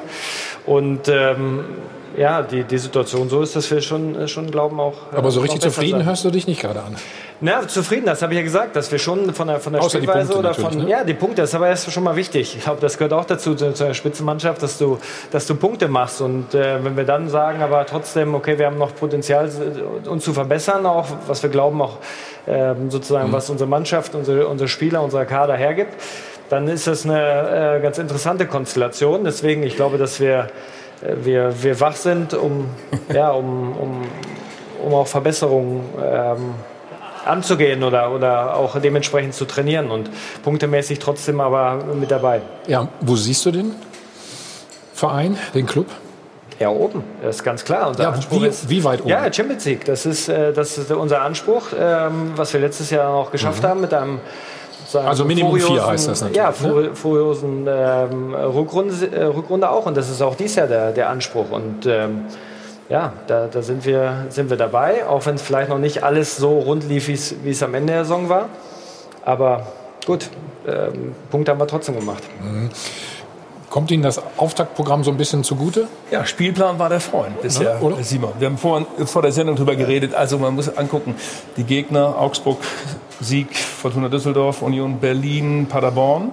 Das sind die zwölf Punkte, die ihr gemacht habt. Unentschieden Hoffenheim und gestern das Unentschieden Leipzig. Dazu die 0-4-Niederlage in Dortmund. Dortmund. Also da kommen jetzt noch andere Aufgaben hinzu. Äh, Hier ist ja nochmal Qualität angesprochen worden in dem Filmbeitrag. Was, Simon, was mir auffällt, ist, bei all der Qualität, die gerade offensiv oder auch im Mittelfeld da ist, aber in der Abwehr passieren bei euch immer Dinge, wo ich sage, oh Gott, es kribbelt ein bisschen zu viel und es wackelt ein bisschen zu viel und dann kommt es auch zu solchen Situationen wie in Turin, wo du denkst, die ersten Minuten habt das Spiel gut im Griff und dann zerbröselt das plötzlich alles so. Ja, woran liegt das? Ist dann, müsste man in der Abwehr noch ein bisschen was tun? Ich glaube, dass es, äh, dass es natürlich unterschiedlich ist. Natürlich gab es den einen oder anderen individuellen Fehler, den, den wir auch äh, gemacht haben, aber natürlich auch manchmal äh, verteidigen tust du ja auch als Mannschaft. Sagen wir gestern äh, als Beispiel in der ersten Halbzeit, was war, haben wir es als Mannschaft nicht gut gemacht. Und dann sieht natürlich gegen, gegen so schnelle Leipziger, ähm, sehen wir auch hinten nicht gut aus, aber ich glaube, das war ja ein Verteidigen, ähm, nicht so gutes Verteidigen in der Mannschaft, was wir zweite Halbzeit besser das mal gemacht haben. Szene. Äh, Sprich euch weiter, Entschuldigung, aber Und weil, genau, was Leipzig wir auch hatte gezeigt haben in der zweiten Chancen. Halbzeit, genau, haben wir ein bisschen anders Aber- verteidigt. Und ähm, da war unsere Abwehr auch stabil. Und, ähm, Aber ihr werdet natürlich, ihr steht sehr hoch, ne? Ka- ja, natürlich, das, das ist die Ist Spielweise. viel wenn wir- Platz. Hm? Ja. Klar, wenn wir Spielweise versuchen, dominant zu sein, den Gegner ähm, ähm, zu bespielen, auch sehr offensiv, dass wir trotzdem natürlich kompakt sind und dann auch hochschieben müssen. Da, da gibt es ja keine größere Sicherheit, wenn die Spieler vorne attackieren und, und die Abwehr steht am eigenen 16er. Das, das ist ja, das geht ja nicht. Also, wenn du vorne geht schon. Ja, das macht meine das ich. macht's nicht besser. Äh, Nein, nein, sicher. aber- Nein, aber wenn du vorne natürlich at hoch attackierst, musst du auch nachschieben. Das haben wir in der zweiten Halbzeit ähm, geändert. Ähm, da haben wir tiefer gestanden und ähm, da war die Abwehr ähm, auch deutlich stabiler. Hm. Könnt ihr das denn überhaupt verteidigen? Ja, ich, äh, natürlich sind wir sind eine Mannschaft, die, die offensiv ausgerichtet ist. Das ist keine Frage. Wir wollen Ja, du offensiv- ja selbst gerade. Offensiven. Fußball spielen und, und sagen mal, über diese Stärke wollen wir, auch, wollen wir auch Spiele gewinnen. Wir wollen jetzt nicht sozusagen mit elf Mann hinten drin stehen und, und einfach nur Konter fahren, sondern, sondern das Spiel auch selbst machen. Und trotzdem hat, was sie ja gerade sagt, die Mannschaft auch in der zweiten Halbzeit gezeigt, dass sie mit ein bisschen anderen ähm, Spielweise, ein bisschen anders angepasst, auch, äh, auch ja, deutlich besser verteidigt hat. Hm. Dadurch wurde das Spiel ein bisschen insgesamt auf beiden Seiten ähm, nicht mehr ganz so ein offener Schlagabtausch, auch mit so vielen Chancen, aber ähm, ja, war die, war die richtige Wahl auch gestern. Thorsten, wir sehen hier die Chance von Timo Werner. Ähm, dass er schnell ist, wissen wir alle. Ne? Ähm, aber was ist mit äh, Jonathan Tah los? Der ist auch sehr schnell, aber es gibt eben auch so, so Spieler eben wie, wie Werner, die unfassbar schnell sind, wo du, obwohl du sehr, sehr, sehr, äh, selber sehr, sehr schnell bist, äh, einfach nur schlecht aussehen kannst. Ne? Und, ähm, Also lass ihn einfach laufen, was meinst du? aber du kannst ja gar nichts anderes machen, du hast ja gar keine Chance. Also das ist eben das, wenn du, was Simon eben sagte, wenn du hoch stehst als Verteidiger und ähm, gegen solche, solche schnellen Leute dann halt spielen musst, dann verlierst du eben auch mal das Laufduell und gibst Chancen her. Aber was halt dann super ist, ist, dass der Trainer halt dann umgestellt hat und äh, in der zweiten Halbzeit und dass äh, Bayern ein Stück, Bayern ein Stück tiefer stand und eben so auch äh, diese, diese Sprints von Werner eben nicht mehr so, äh, so da waren und äh, besser standen dann am Ende. Trotzdem muss man sich, äh, Thorsten, da muss man sich ja ganz ehrlich machen. Es war ein sehr glückliches Unentschieden gestern für euch, Simon. Also was da in der ersten Hälfte ausgelassen worden ist von Leipzig. Werner, äh, unfassbar eigentlich. Ich meine, das Ding, Spiel war tot für euch in der ersten Hälfte. Wenn er, er muss da zwei, drei Dinger machen von dem, was denen da auf den Füßen lag. Also, dass ich meine, ich finde nochmal offensiv und all das ansehnlicher Fußball großartig, aber ich glaube, dass ihr in der Defensive in, nicht nur wie ihr spielt, sondern qualitativ ein Problem habt. Wobei es die Saison bisher ja noch nicht hergibt. Ne? Ich glaube, äh, acht Gegentreffer in sieben, in sieben Spielen, das ist ja eigentlich eher eine gute Bilanz. Aber gegen, gegen natürlich nicht ganz so dolle Gegner, aber Grundsätzlich ist Leverkusen ja auf Kurs, seit Bosch der Trainer geworden ist. Ja, ich glaube, es ist exakt ein Zwei-Punkte-Schnitt pro Spiel. Äh, da kann man nur einen Haken dran machen und sagen, das ist, äh, ist eine wunderbare Bilanz. Ja? Äh, damit äh, schafft man es im Normalfall in die Champions League. Ich habe ja bei Leverkusen immer so dieses Grundsatzthema, was mich immer bei dem Verein beschäftigt, weil es sich jetzt einfach seit Ja. äh, fast 25 Jahren durch die Vereinshistorie zieht. Immer großartige Fußballer, immer ein spektakulärer Fußball aber es reicht dann nie zum Titel. Ja, und das finde ich ist jetzt nach, ich glaube 1993 war der letzte Titel, das ist bei der Qualität, die da vorhanden ist, das ist einfach schwach. Ja, wenn man sieht, wer in der Zeit alles äh, Titel gewonnen hat, Werder Bremen das Double gewonnen, äh, Wolfsburg deutscher Meister gewonnen, Stuttgart deutscher Meister gewonnen, viele verschiedene Pokalsieger, dass man es doch irgendwie in Leverkusen nicht hinbekommt, diese Qualität, die da ist, dann zu übersetzen, dass man in diesen großen Spielen auch das dann mal zeigen und abrufen kann. So, und da weiß ich nicht, äh, ob das irgendwann noch mal gelingen wird. Ich finde, es muss gelingen. Äh, Teilnahme Champions League hat sich mittlerweile so als Ziel festgesetzt, weil das natürlich für die wirtschaftliche Planung eines Vereins auch viel, viel wichtiger ist, muss man ehrlich sagen, als ein Titel. Äh, darum völlig verständlich, dass, äh, dass ihr Leverkusen zufrieden seid, auch mit der Bilanz der letzten zehn Jahre und einer regelmäßigen Champions League-Teilnahme. Aber für mich ist so die spannende Frage, schafft es Leverkusen noch mal, diesen einen Schritt weiter zu gehen? Frag ihn mal. Oder ist das jetzt eben wieder so eine spektakuläre Mannschaft, die wird am Ende Dritter oder Vierter so und äh, wir Und reden am Ende zufrieden, wieder ne? über Bayern oder Dortmund. Und alle sind zufrieden. Rudi Völler geht ja mal in die Decke, sobald dieses schöne Wort der Wohlfühloase fällt. Das ist ja so für ihn der, der Trigger, um, äh, äh, um durchzudrehen. Vielleicht aber auch, weil was dran ist.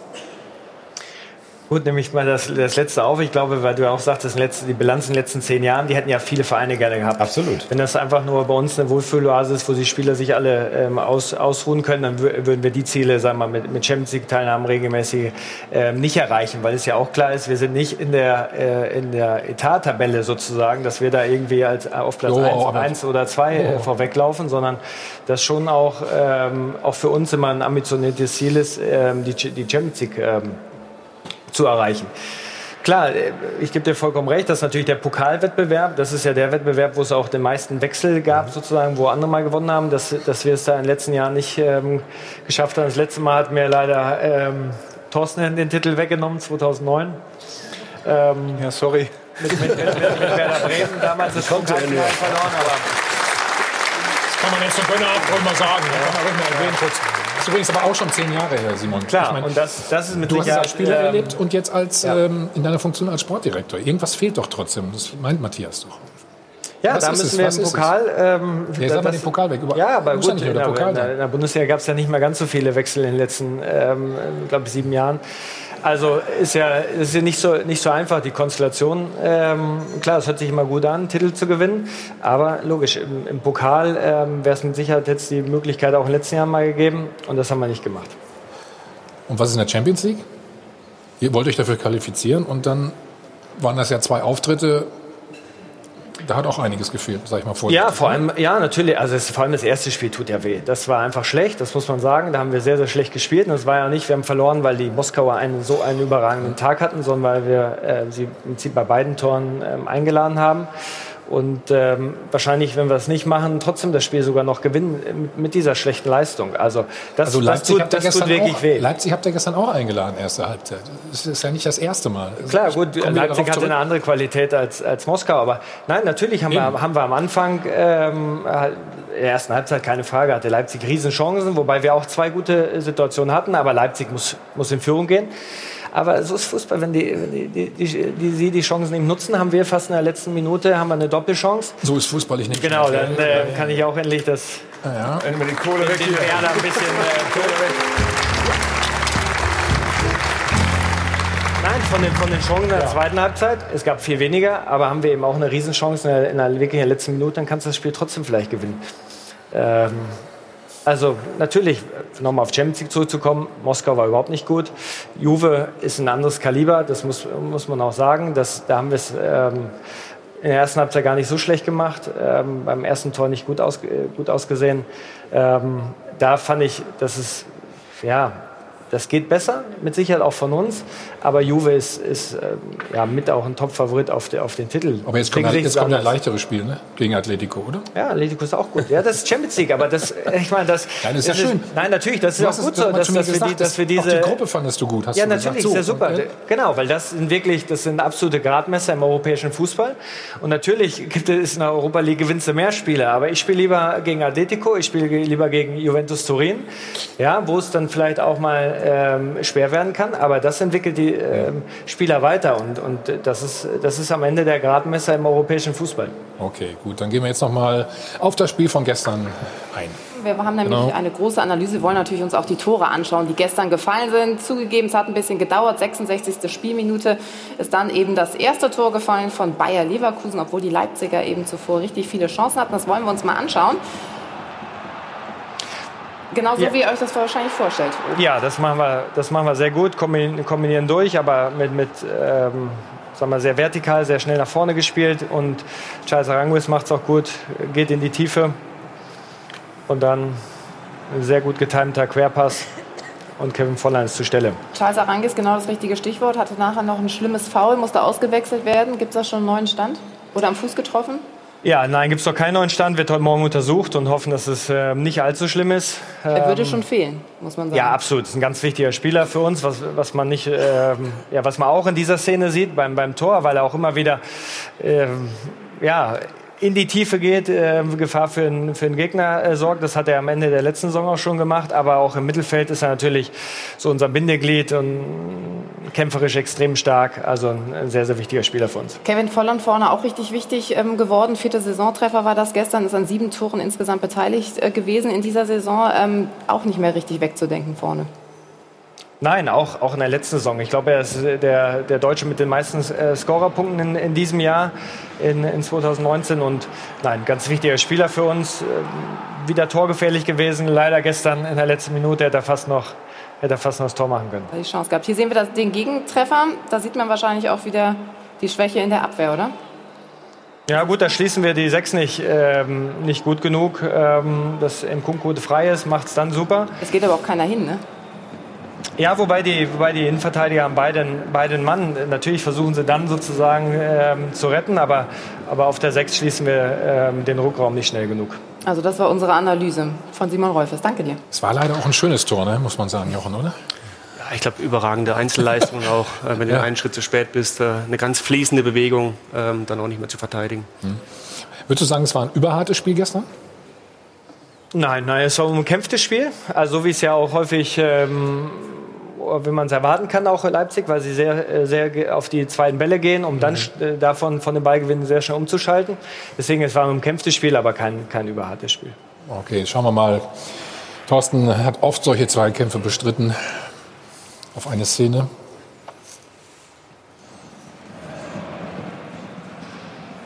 Ist das überhart oder ist das alles in Ordnung hier? Orban?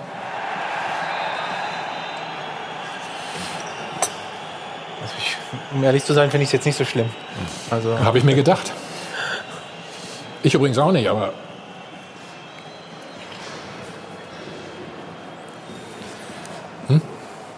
ja, ich Simon? finde es persönlich nicht so schlimm, also muss ich jetzt sagen. Ja, ein Foul ist es auf jeden Fall. ähm, ja, es sind schon Zweikämpfe, die, die, auch, die auch meinen stehen im Spiel. ja, ich meine, der Ball war wenigstens dabei, ist auch schon mal was. Ne? Nicht in der anderen Szene. Ähm, du hast gerade gesagt, du weißt nicht, wie schwer die Verletzung ist. Thorsten, wie würdest du das hier bewerten? Tut schon weh beim Zugucken. Ja, das ist, äh, sieht sehr, sehr böse aus. Also ich hoffe für den, für den Spieler natürlich, dass es nichts Schlimmes ist. Aber da kann man auch über, glaube ich, über Rot nachdenken. Gestreckt, wie nennt man das? Gestrecktes Bein? Simon, was sagst du?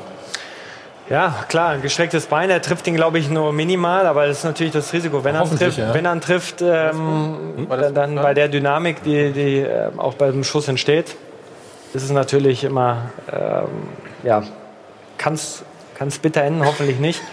Ähm, war danach aber in der Kabine, das muss man wirklich sagen, war in der Kabine beim, beim Aranguis, hat sich nochmal entschuldigt, ähm, sich erkundigt, wie es ihm geht.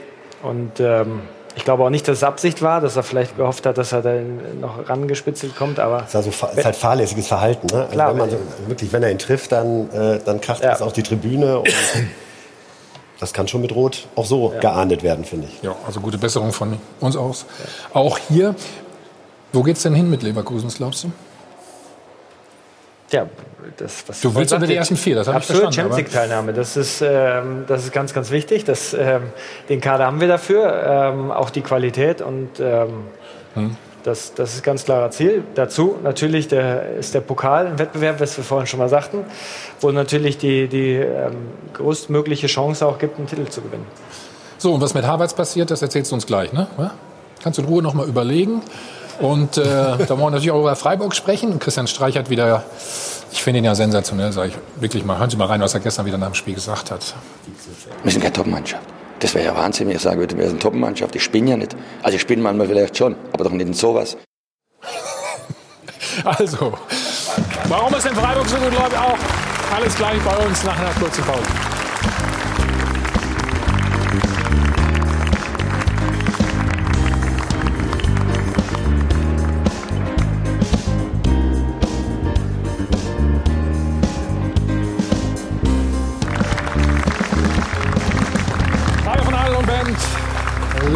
Dem Mittelmeer Münchner Flughafen. Wir sind zurück beim Check 24. Doppelpass haben noch zwei, drei Fragen zu klären, was Bayer Leverkusen angeht.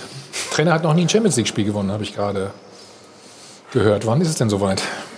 Einfache Frage. Atletico Madrid? Ja, dann Hin- und. Rückspiel? Ist doch wunderbar, ja. Gut. Zweite Frage. Eine haben wir schon mal geklärt. Äh, wie willst du die Baustelle in der Defensive schließen oder was müsst ihr machen? Ja, ich glaube, dass wir als Mannschaft äh, das einfach besser verteidigen müssen. Das ist ganz klar. Das, ähm, das habe ich mir und, fast gedacht. Ja, und, und dass wir ähm, gucken müssen, ja, wie wir es zum Beispiel gestern haben wir ein bisschen tiefer verteidigt. Je, je nach Gegner äh, wird es da mit Sicherheit andere Lösungen geben. Die muss Jonathan Tah hast du nicht so richtig beantwortet eben. Ne? Was ist los mit ihm? Man hat den Eindruck, tut sich ein bisschen schwer im Moment, ne? Ja, er hat ein bisschen, ähm, er hat natürlich ein, eine lange Saison mit der U21 gehabt. Das ist nicht, nicht, nicht ganz so frisch ähm, wiedergekommen. Deswegen hat der, äh, der Trainer ihn auch mal äh, letzte Woche mal rausgenommen, dass er ein bisschen sozusagen Akku auflädt. Ähm, ja, ist auch noch, auch noch ein bisschen Luft nach oben. Kai Havertz wirkt auch gerade nicht ganz so frisch. Täuscht das? Ja, das, das täuscht, dass vielleicht nicht, äh, ähm, nicht jeder Schuss dann reingeht, aber ähm, äh, hat jetzt schon wieder zwei Sind Tore. wir verwöhnt schon, oder? Was meinst du jetzt? Ja, ich denke, wir haben sieben Spieltage, er hat, hat zwei Tore gemacht, Ein, einmal gegen die Latte, ähm, einmal um einen Zentimeter gegen Paderborn, ähm, nicht ein Tor, sonst hätte er schon wieder vier.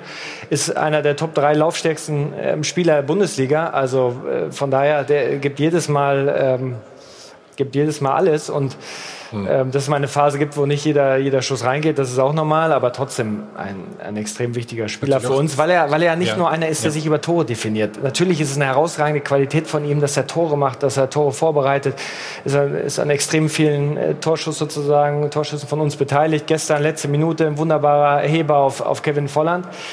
Aber er erfüllt auch Sachen für die Mannschaft. Wie gesagt, Laufstärke, seine Disziplin, taktische Elemente. Und deswegen ist, ist Kai einfach ähm, ein wunderbarer Spieler. Vertrag bis 2022. Warum geht er trotzdem im Sommer?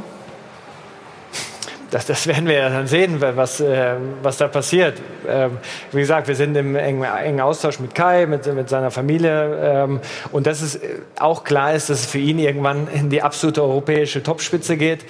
Ähm, das ist so. Da freuen wir uns auch drüber, dass wir das ist ein Spieler, der, äh, der bei uns ausgebildet wurde über viele Jahre. Und das ist ja auch der Weg. Und ähm, von daher werden wir mal schauen, wann es dann soweit ist. Wo würdest du ihn gern sehen? Und für wie viel Bei Geld? Bayer Leverkusen. Und für ähm, wie viel Geld? Ja, das, ach, das brauchen wir nicht. Natürlich wird das nicht, wird das nicht ganz ähm, ein kleiner Transfer werden. Das ist auch klar, wenn, wenn ähm, ein Spieler so, so einer Qualität geht. Aber über Summen da zu diskutieren, ist, glaube ich, ein bisschen schwer. Ich würde mich festlegen, 110, Ich hätte dich auch gefragt jetzt. Ja. 110 Millionen nächsten Sommer von Leverkusen zu Bayern.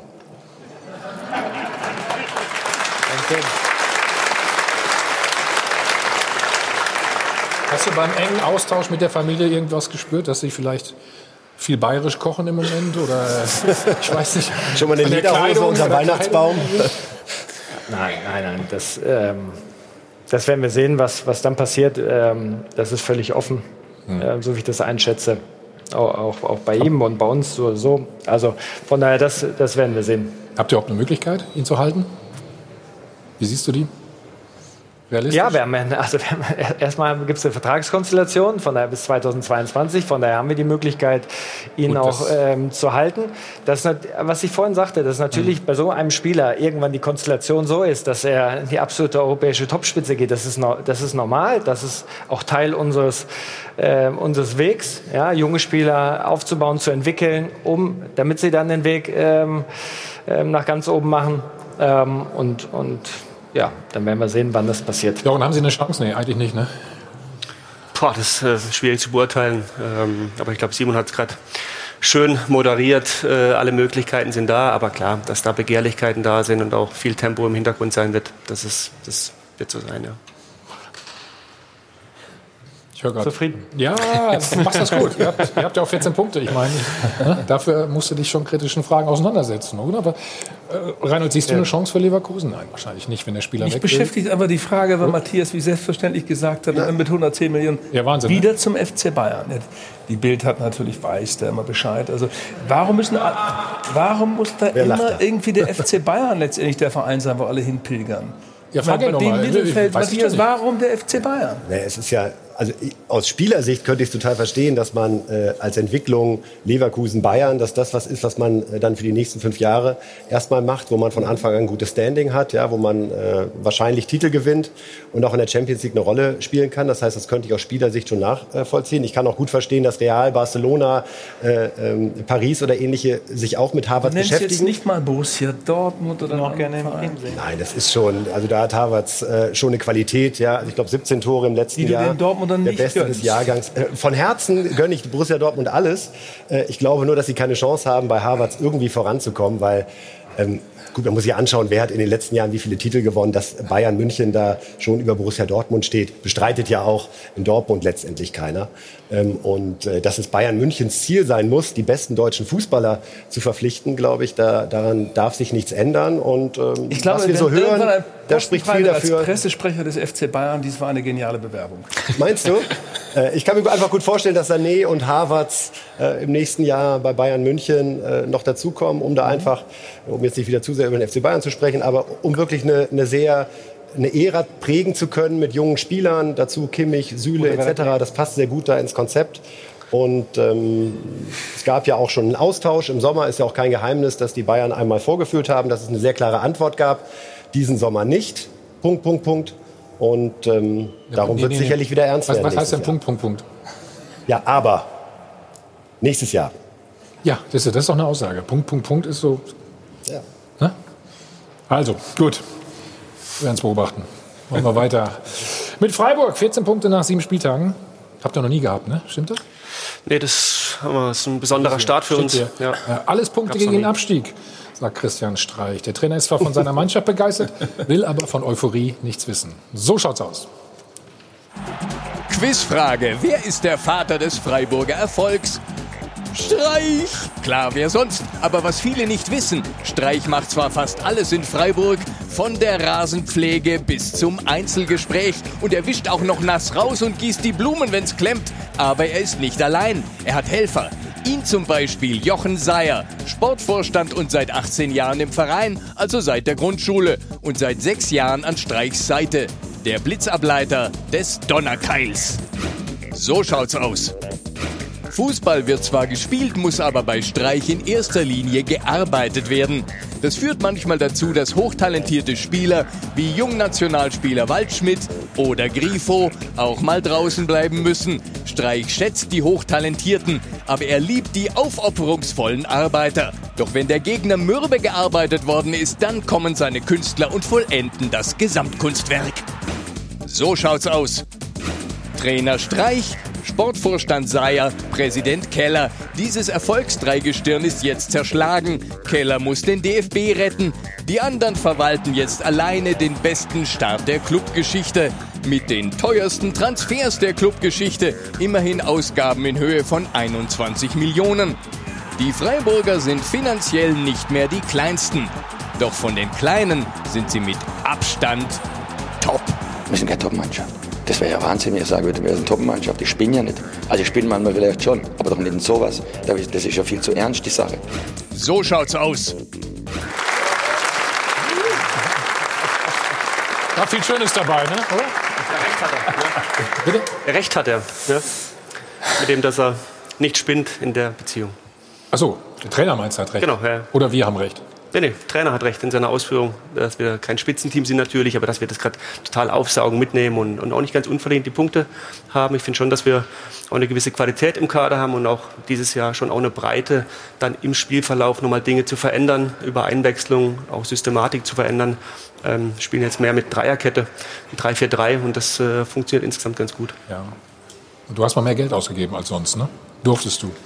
Ja, die Zahl stimmt Deswegen nicht, aber wir Kaderbreite auch und ähm, Klar, ähm, ist ja unser Modell auch. Wir verlieren oder wir haben in den letzten Jahren schon auch richtig Qualität verloren, haben aber gut Transfers getätigt, viel Geld eingenommen und dann wieder schon auch zielgerichtet in junge Talente gesteckt. Äh, dieses Jahr haben wir schon gesagt, weil wir jedes Jahr ist wichtig, aber jetzt auch in diesem Jahr Blick Richtung neues Stadion.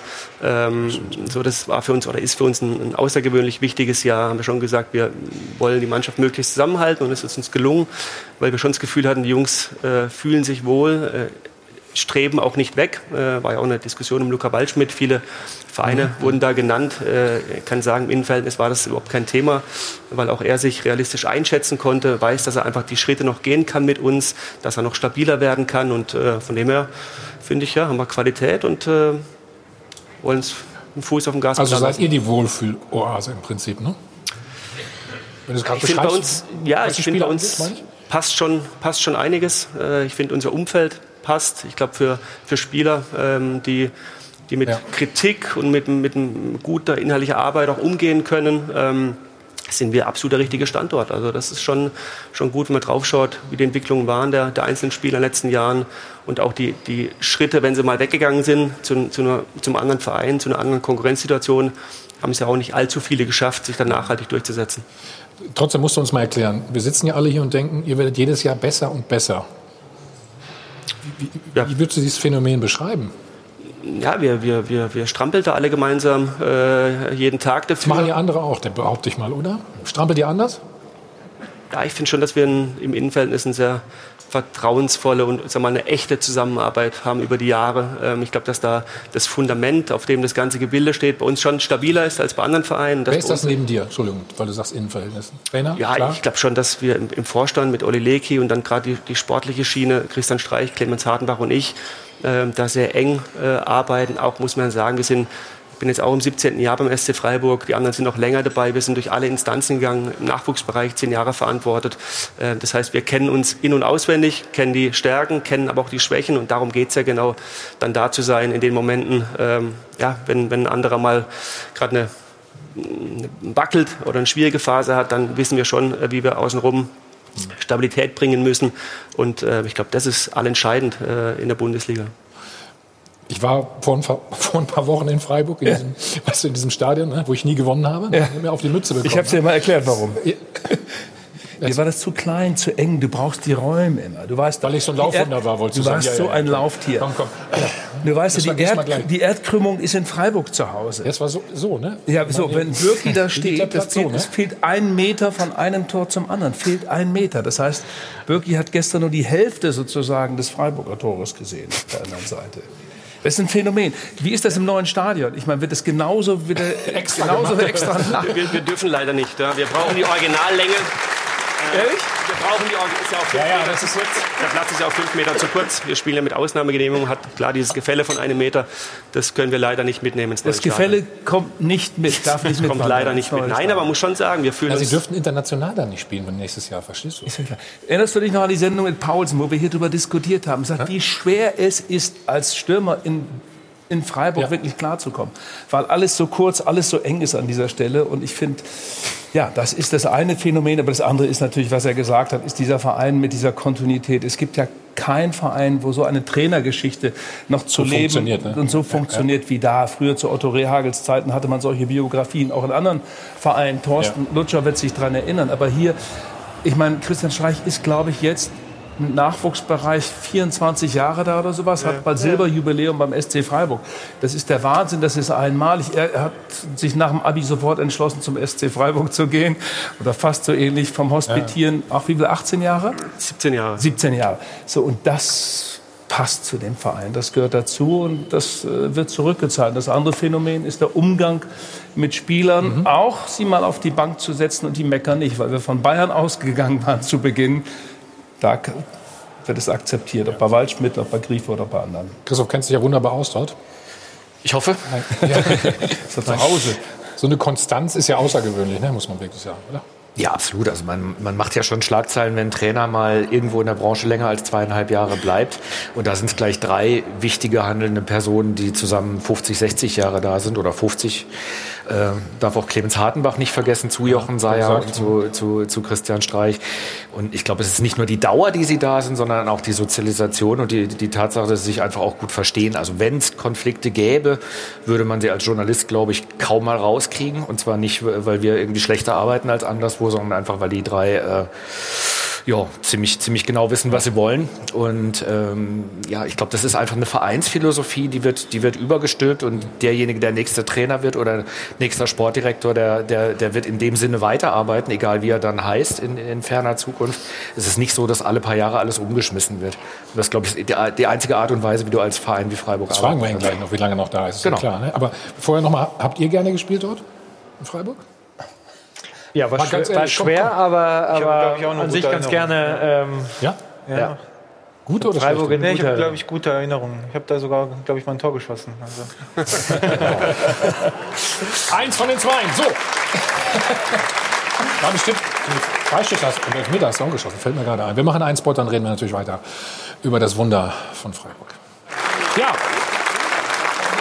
SC Freiburg oder der SC Christian Streich. Ähm, Wir wollen diesen wunderbaren O-Ton, wie es so schön heißt, gestern nach dem Spiel äh, uns nochmal zu Gemüte ziehen. Wir sind keine Top-Mannschaft. Das wäre ja Wahnsinn, wenn ich sagen würde, wir sind eine Top-Mannschaft. Ich spinne ja nicht. Also ich spinne manchmal vielleicht schon, aber doch nicht in sowas. Matthias. Soll ich jetzt sagen, ob er recht hat, oder? Was? Na, also, der, dass der Typ eine Sensation ist, ja. Äh, wir haben im Sportbild jetzt die Frage gestellt, auch ist er derzeit der beste Trainer der Bundesliga? Und ich glaube, die Frage kann man wirklich mit Ja beantworten. Wenn man sieht, äh, wer am meisten aus seinen Möglichkeiten macht, äh, dann ist Christian Streich da jetzt als allererster zu nennen. Ist ja auch kein Wunder, dass die Bayern sich mit ihm beschäftigt haben, äh, als es darum ging, wer Heinkes nachfolgen könnte. Auch, dass sein Name im Zusammenhang mit der Nationalmannschaft mal gefallen ist, äh, überrascht ja nicht, weil ihn so zu erleben, ja, das ist ja einfach großartig. Das sind die Emotionen, die man einfach sehr, sehr gerne sieht. Äh, und dann die Nachhaltigkeit, mit der er arbeitet, wunderbar. Und ich finde, was zur Freiburger Erfolgsgeschichte auch dazu gehört, ist, sie war ja nicht immer sportlich erfolgreich. Ihr seid ja auch abgestiegen gemeinsam. Ne? Also es ist ja nicht so, dass es. Aber halt gefühlt hat man das Ja, gar nicht aber es geht, so- man tut so, als wäre jetzt seit 20 Jahren Ja, würde Freiburg in der Champions League nicht, sondern sind vor ein paar Jahren abgestiegen. Aber dann eben zusammen zu bleiben und zu sagen, es lag nicht daran, dass hier die falschen Personen äh, handeln, sondern war nicht abwendbar. Aber wir schaffen es in dieser Konstellation wieder zurückzukehren und aufzusteigen. Äh, Das ist ja das, was, äh, was so besonders ist. Aber ob Freiburg jetzt wirklich am Ende der Saison unter den ersten vier stehen wird, würde ich eher dagegen halten. Aber äh, die Saison geht ja so los wie äh, schon lange keine mehr. Insofern, wer weiß, vielleicht erleben wir mal wieder so ein ganz verrücktes Jahr, äh, in dem am Ende jemand ganz anders da vorne Also Jochen. Jochen hat gerade so genommen. Champions League, also doch. Ja, vor 25 Jahren war der, glaube ich, mal Dritter. Kann das sein? 25? Ja, wir waren, 24? wir waren schon mal Dritter, äh, aber es ist schon ein bisschen her. Wie oft wollte der Trainer eigentlich schon mal weg? Ist er mal zu dir gekommen und hat gesagt, so, Nein, das, das habe ich ja auch schon öfters gesagt. Sehen Ähm? Weg wollte er nie, sonst wäre er nicht mehr bei uns. Das ist ja, äh, das ist ja die kurze Zusammenfassung, dass, dass wir, wenn man so viele Jahre gemeinsam arbeitet, dass, dass jeder in der Konstellation schon Möglichkeiten hatte, auch schon über Dinge nachgedacht hat, das aber im Innenfeld es auch besprochen wurde. Äh, und dann ist ja optimal, wenn man eine gute Entscheidung treffen kann für seinen Verein, da zu bleiben, dann macht man es mit Überzeugung und, und nur dann kann es tragen, auch durch die schwierigen Phasen. Und ähm, ja, hätte er weggehen wollen, dann wäre er schon weggegangen, aber bislang äh, hat er sich immer sehr aktiv dafür entsch- entschieden zu bleiben und ich glaube, es war auch die richtige aber das heißt, er kann eigentlich nur selbst kündigen, oder? Nein, das, ich ist richtig? totaler Quatsch. Also auch dieses Gut. ein Trainer Das entlässt sich selber in Freiburg und so. Das, Das wird ihm ja auch mal, nicht ne? gerecht. Er, hat- er hat so viel auf den Schultern, ich sag mal, diese Entscheidung auch noch drauf zu packen, sondern ich glaube, dass wir ähm, über Dinge ganz, ganz offen sprechen. Und natürlich geht es bei, bei Christian nicht mehr darum, nachzuweisen, ob er ein guter Trainer ist. Da geht es darum, äh, ob, ob Energie da ist, ob die Freude, ob die Lust da ist, die Emotionalität vor allem. Weil, sag mal, wenn die da ist und die wirkt nach innen, die strahlt aus, dann ist er, ist er unser Trainer. Ähm, und sag mal, dass wir fünf Spiele am Stück verlieren können, ist klar. Das wird auch mal wieder passieren. Aber da entscheidet sich nicht die Frage, ob er Trainer ist oder bleibt oder geht oder kommt oder wie auch immer, sondern es geht rein um die, um die Emotionalität, um, um die Energiefrage. Und die, die stellen wir uns jedes Jahr, aber auch ganz, ganz offen, äh, stecken die Köpfe zusammen, besprechen das, äh, schauen uns in die Augen. Und wenn wir dann Überzeugung haben, dass, dass, dass sie da ist, äh, dass wir Lust haben auf dieses Projekt, weil nur damit werden wir erfolgreich sein, äh, da ein paar Prozent weniger, ja, dann wird es insgesamt schwierig. Sehen Sie da die größte Gefahr, dass ihm irgendwann die Kraft, die Energie fehlt, um das zu geben, was wir hier auch in diesen Bildern sehen? Also könnte das am ehesten dazu führen, dass er doch mal äh, aussteigt? Ja, eine Gefahr ist es nicht, aber ich glaube, das ist auch der normale, der normale Prozess äh, in so einer Funktion, wenn man Speerspitze der Bewegung medial eng begleitet, äh, von Wochenende zu Wochenende, äh, auch so eine Emotionalität zu transportieren, das, das kostet Körner. Und ähm, bei uns ist ja immer so, dass äh, der wichtigste Neuzugang ist ein ausgeruhter Trainer. Das heißt, ähm, gegen Saisonende äh, schüttet er sich komplett aus äh, und dann wissen wir, okay, jetzt aber mal ähm, sechs Wochen weg und, und durchatmen ähm, und dann kommt er mit Energie zurück und ich sage, das ist unser Was, wichtigster was macht er dann? Wo ist er dann? War ganz, ganz unterschiedlich, aber äh, also Also will von Fußball nichts hören? Von Nee, nein, von Christian keinem? hat, hat äh, in, in vielen Phasen beschäftigt sich mit anderen Dingen, äh, hat auch Leute um sich herum, die, die jetzt nicht über, über den Fußball kommen ähm, und die ganze Zeit in dieser Soße drin hängen, sondern ja, ein sehr, sehr offener Mensch, sehr interessierter Mensch und, und reist gerne. Mhm. Mit seiner Familie ist er unterwegs, aber muss dann auch komplett abschalten. Auch was Transferwesen angeht, ist auch nicht so, dass, dass Christian da zutiefst involviert ist in den ganzen Anfangsphasen, sondern am Ende ähm, wissen wir genau, mit welchen Spielern er arbeiten kann. Wir wissen genau, wir kennen unsere Umfeld, wissen, wie die Jungs funktionieren und ticken müssen, dass sie einen gewissen Intellekt, Sozialkompetenz haben müssen, um diesen Weg mitgehen zu können. Und natürlich ist er am Ende involviert, aber ist auch nicht so, dass er äh, in der Saison äh, 20 andere Bundesligaspiele anschaut und rumreist und Spieler scoutet, sondern das wird von uns abgearbeitet, von Clemens Hartenbach und seinem Team vor allen Dingen. Und ich finde eine ganz gute Aufteilung. Mhm, Das funktioniert doch scheinbar sehr, sehr gut. Würdest du sagen, diese Saison, ähm, weil ihr ein bisschen mehr investiert habt, so ein bisschen Umbruch? Nee, Umbruch, Auf, Umbruch nicht, aber Aufbruchstimmung, wie würdest du es ähm, bezeichnen? Ja, ich, ich, wir wollen ja auch wachsen. Wir, wir sind auch nicht mehr ganz so klein, äh, wie wir sind. Wir haben jetzt im nächsten Jahr auch ein großes Infrastrukturprojekt vor der Brust, sprich Umzug in ein neues Stadion. Das wird auch spannend. Das ist auch eine, eine wirklich ähm, ja, eine herausfordernde Aufgabe, da ähm, seine Kultur mitzunehmen in ein neues Stadion, ähm, weil das, wir haben es vorher schon beschrieben, wir uns am aktuellen Standort natürlich total wohlfühlen ähm, und es nicht ganz so angenehm ist für den Gegner. Es ist eine große Emotionalität, es ist alles sehr, sehr eng ähm, und es hat auch, ich glaube, Dortmund in der zweiten Halbzeit gespürt, äh, dass da viel Emotion im Spiel war. Ähm, aber klar, wir müssen auch den, den nächsten Schritt gehen, um nicht hinten runterzufallen. Haben diese Entscheidung, haben es uns wirklich nicht leicht gemacht, aber mit Überzeugung getroffen. Ähm, und das sind die Schritte, um dann natürlich jetzt nicht, wir sind ja nicht der stabile Bundesligist, aber wir Ja. werden auch nicht weiter abgehängt. Und das ist die entscheidende Frage. Also, reden gleich weiter äh, über den SC Freiburg. Neues Stadion, hast du schon angesprochen. Neuer Präsident, neuer Präsident muss auch her, ne? Gestern die Verabschiedung von Fritz Keller. Schauen Sie mal, was er von Jochen Seyer bekommen hat. Einen Schienbeinschoner. was dahinter steckt, das erzählt er uns gleich ganz, ganz in Ruhe. Dann schauen wir noch mal auf den Ausgleich. 2 zu 2 am Ende dann.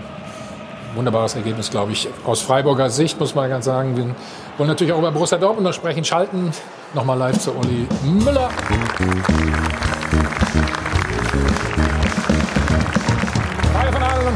Live aus dem Hilton Hotel am Münchner Flughafen, der Check 24 Doppelpass. Wir sind immer noch beim SC Freiburg. Jochen, die Saison 21 Millionen ausgegeben. Wie viel nächstes Jahr? 30, Die 40? Zahl, Zahl stimmt nicht, es waren, es waren ein bisschen weniger, muss man sagen. Gut, äh, 20,5. Ähm, und nächstes Jahr? Die Erwartungshaltung steigt ja auch mit dem neuen Stadion, haben wir gerade angesprochen, nächstes Jahr. Wo geht's hin? Ja, also ich sag Du mal, würdest natürlich gerne viel ausgeben, das ist klar, oder? Nein, aber für uns geht es darum, sch- gesund zu wachsen, äh, aber bei uns zu bleiben. Ich glaube, dass die, diese Kombination, wenn man die hinkriegt, dass wir schon unsere Kultur bewahren, ähm, selber ich sag mal, auch die Demut behält. Christian hat es ja schön ausgeführt, äh, dass er denkt, Spitzenteam, jetzt fangt nicht an zu spinnen.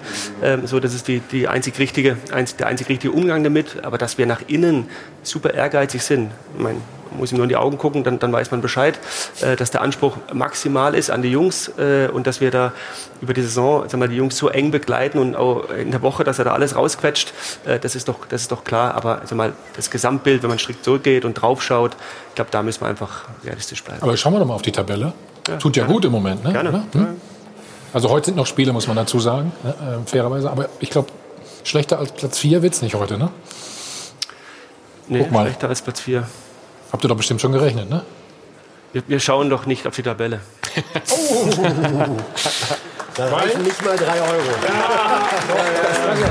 Aufschlag. Ähm, stellst du fest, dass die Erwartungshaltung größer geworden ist in Freiburg? Oder ist es wirklich immer noch so, wie Jochen sagt? Immer, Es, es, es ist tatsächlich immer, man, so. halt, man kann ja trotzdem Geld ausgeben, ohne auszuflippen, ne? Genau, man kann auch Geld ausgeben, um Spieler zu halten. Also die wichtigsten Spieler in Freiburg erkennst du ja immer daran, dass sie ganz oft auch auf der Bank sitzen. Also sprich Waldschmidt, Grifo und, und Petersen. Warum Ähm, eigentlich? Warum? Naja, Also die- man jemand wie Waldschmidt, der, der jetzt gestern ja wirklich überragend gespielt hat, saß die Spiele davor auf der Bank, weil der Trainer äh, Sachen von ihm erwartet, die er, die, er, die er dann im Training lernt und die er dann gestern, von denen er gestern dann gezeigt hat, dass er es, dass es verstanden hat.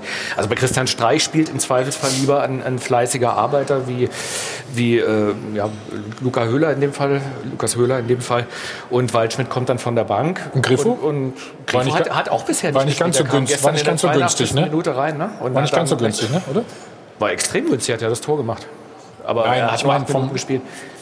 Günstig von Ja, ja klar, also der, das Geld wird sich sehr schnell refinanzieren, weil er, glaube ich, in, im, im Rest der Saison noch sehr viele Spiele auch von Beginn an machen wird und mit Glück ja dann auch mal etwas länger bleibt als ein paar Monate. Was war da mit Hoffenheim? Gab es da Ärger? Oder? Nee, überhaupt nicht. Also klar, Winsche kommt jetzt zum, ist zum dritten Mal zurückgekommen. Das ist schon eine besondere Konstellation.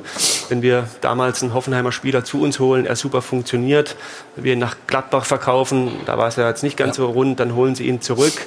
Ähm, wir leihen uns wieder, er geht wieder zurück mit großen Erwartungen, äh, hat dann wieder nicht ganz so funktioniert und wir haben nicht damit gerechnet, muss man ganz ehrlich sein. Unsere Kaderplanung war komplett abgeschlossen. Äh, das ist zwei Tage vor Transferschluss aufgepoppt und dann klar, wenn du so einen Spieler kriegen kannst, auch mit den Schleifen, die er gedreht hat, wenn er sagt, okay, Freiburg meine Heimat, sonst war es ja immer so dieses, ich bin mal da und Zwischenstation und schon wieder halb auf dem Absprung, ähm, tut uns das total gut, weil genau das ist die, die Kaderqualität, die wir auch brauchen und ähm, man sieht auch, dass wir durchaus eine gute Rolle spielen können, wenn wir die Gruppe zusammenhalten. Ist das denn eure neue Taktik? Dass ihr die Kreativen erstmal draußen lasst? Die, die laufen können, auch, also die, die anderen laufen die Mannschaften kaputt und dann kommen die Ja, aber ich sag, Techniker? das, ist ja auch viel zu kurz gesprungen. Ohne diese, diese Arbeit äh, mal, gegen den Ball bei uns äh, alles abzuarbeiten, wirst du halt kein Spiel gewinnen. Ähm, und beim, beim Luca ist es so, ähm, dass, dass Christian natürlich sieht, welch Potenzial er hat. Und ich sag mal, die Spieler mit extremem Potenzial, die will er halt zu kompletteren Spielern machen. Äh, und ja, die, die äh, werden auch eng angebunden. Und so, da liegt die Latte etwas höher als bei anderen. Und wenn sie diesen Weg mitgehen können, und Luca kann den mitgehen, dann werden sie zu besseren Spielern. Und dann sollen sie zum späteren Zeitpunkt auch einen großen Schritt machen. Aber ähm, gerade die mit großem Potenzial, die haben es äh, bei uns auch nicht ganz so einfach, ähm, weil der Anspruch an sie deutlich höher ist als andere. So, jeden ans individuelles Maximum zu bringen, das ist ja das, das, das Ziel. Und ähm, da pumpen wir sehr viel Energie rein. Hört sich, als wenn er ein bisschen ein paar Flausen noch im Kopf hat. Ne? So durch das Mal. Nee, nee, nee, nee. Nee? Okay.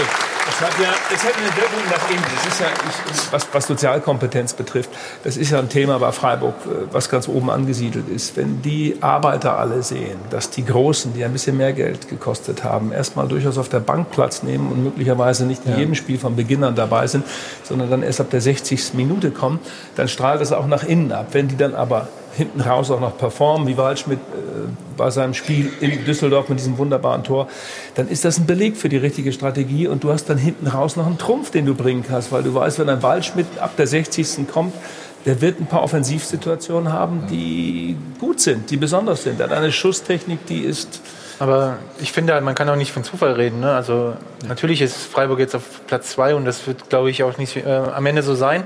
Aber ich glaube, vor zwei Jahren habt ihr euch auch für die Euroleague äh, qualifiziert. Ne? Und ähm, das muss man ja auch erstmal schaffen als Freiburg. Also äh, für mich ist das jetzt nicht so überraschend, dass Freiburg ähm, oben mitspielt. Also wenn man die Euroleague schafft, äh, wie vor zwei Jahren, dann... Äh, ähm, da, dann muss man muss schon, so da muss man schon gute, gute Arbeit leisten und das machen sie Ja, halt. Ne? Und das auch, bestätigen das sie ist, halt äh, Jahr für Jahr.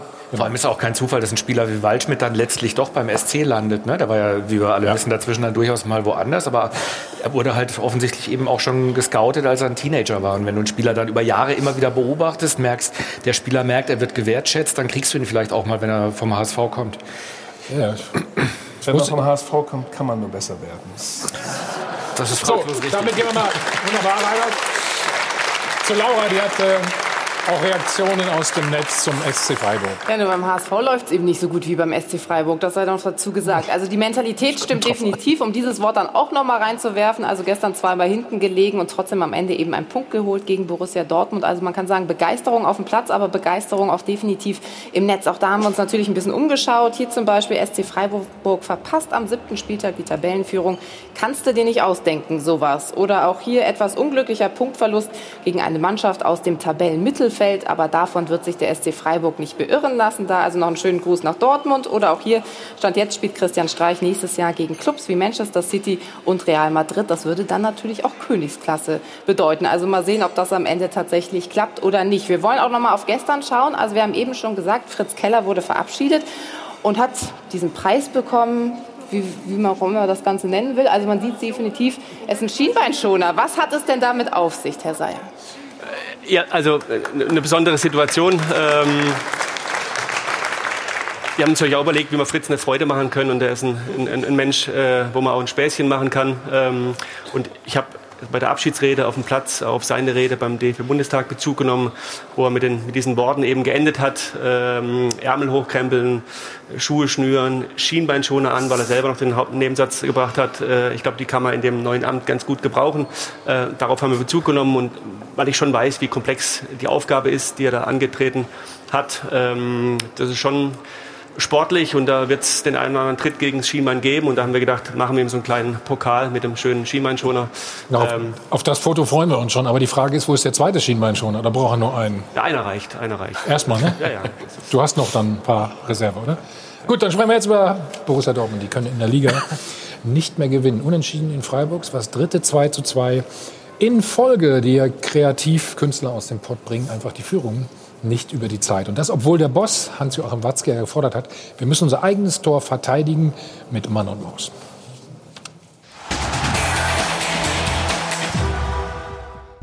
Wann lernen seine Dortmunder endlich ihre Lektion? Schmerzhafter Nachhilfeunterricht in Freiburg. Auf dem Lehrplan zwei Binsenweisheiten.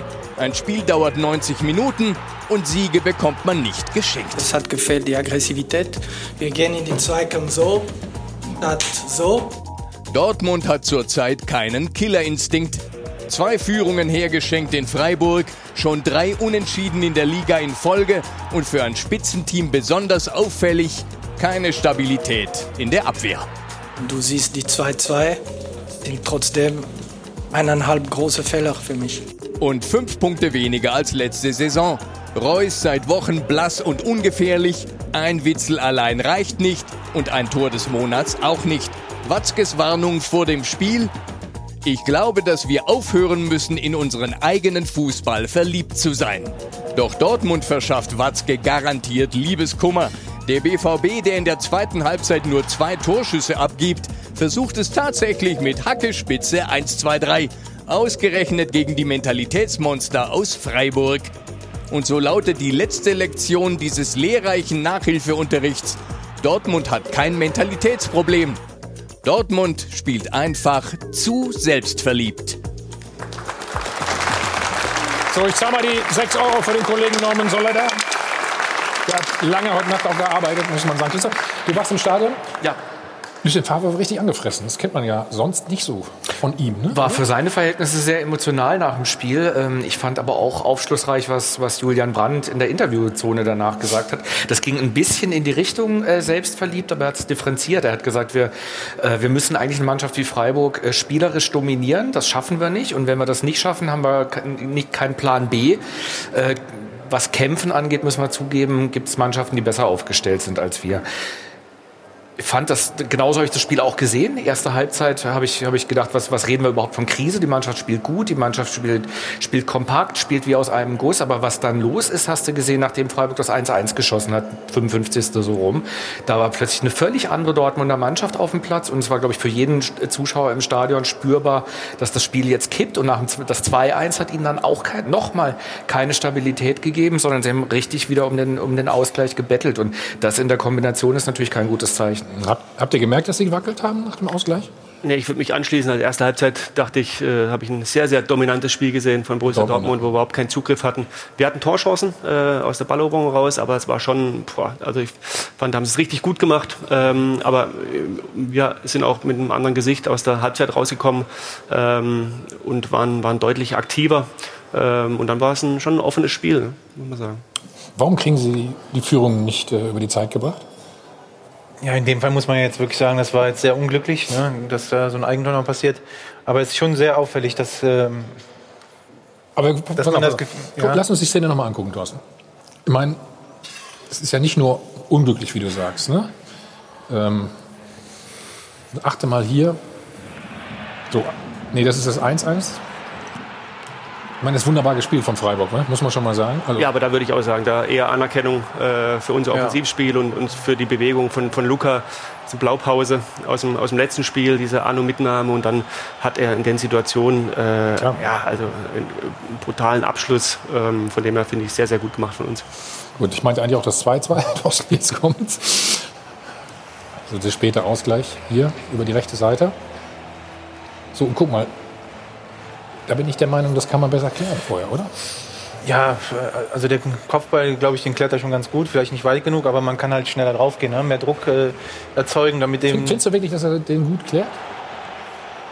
Ja, wenn er jetzt in die Mitte köpft und der, der Freiburger, Freiburger steht da und schießt das Tor, dann sagt man wieder, äh, wie kannst du in die Mitte klären? So lässt er ihn so ein bisschen abschleifen. Ich sag ja, er hätte ein bisschen weiter sein können. Ähm, aber trotzdem kann man dann schnell Druck geben. Ne? Und vorher vielleicht auch schon die Flanke verhindern. Dass, äh, das ist ja das, was ich eben schon äh, bei Bayern sagte. Das ist eben, wenn du solche offensive Qualität hast, dann die meisten Offensivspieler sind eben auch keine Defensivkünstler ne? und äh, lassen dann eben den Gegner auch mal laufen und dann kann der Druck eben auch dann zu groß werden. Und dann äh, schaffst du es dann hinten mit der Kette dann nicht mehr aufzufangen und dann kriegst du halt Gegentore. Und äh, ich finde, dass die Dortmunder eben als gesamte Mannschaft nicht gut verteidigen. Ich glaube, das ist das Hauptproblem. Und dann kommt natürlich auch, äh, hast du ein Kopfproblem so ein bisschen, ne, weil du jetzt in den letzten Spielen äh, mhm.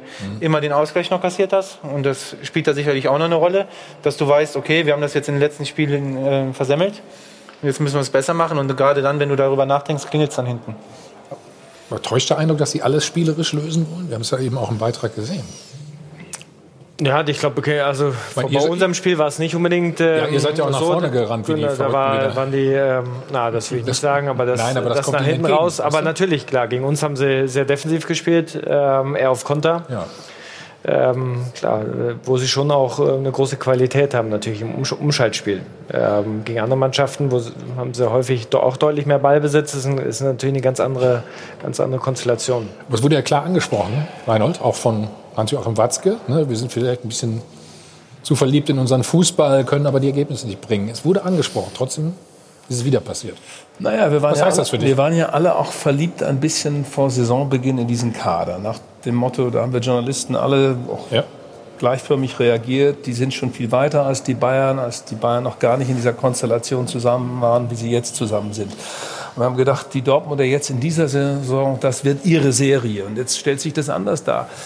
Das, äh, ich würde es nicht mit ja, selbstverliebt ist eine Geschichte, die Dinge spielerisch lösen zu können. Das haben wir eben schon angesprochen.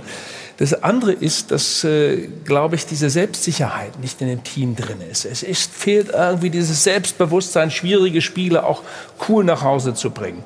Und sonst würde das nicht passieren mit 3x2-2. Zu wissen, wir führen nur 2-1, ach Gott, jetzt könnte wieder sowas passieren. Und das ist ja gestern in Freiburg ich meine, wieder Schluss mit. Da kann, da kann Reus noch so häufig sagen, lasst mich in Ruhe mit eurer Mentalitätsscheiße. Es geht natürlich genau darum.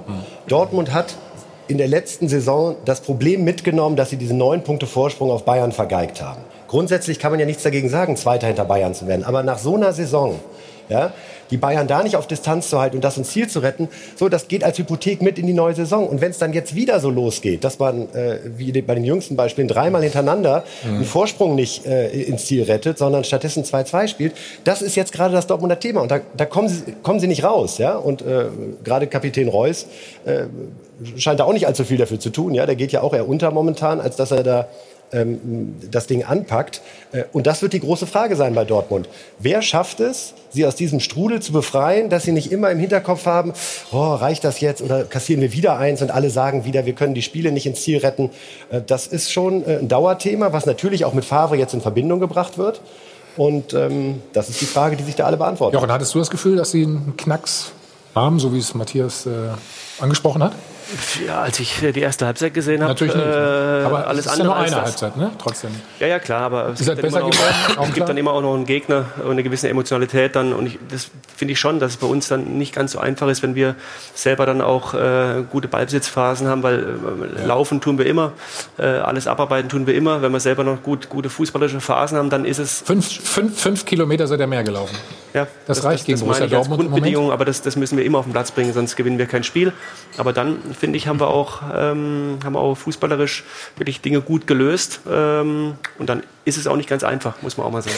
Wobei man Emo Emotionalität ja auch was entgegensetzen kann. Also ich fand es von der Tribüne gestern schon augenfällig. Also eben, klar ist es unfair, jeden Trainer mit Christian Streich zu vergleichen, der sicher allein schon diese 123 Kilometer Laufpensum hat während einem Spiel.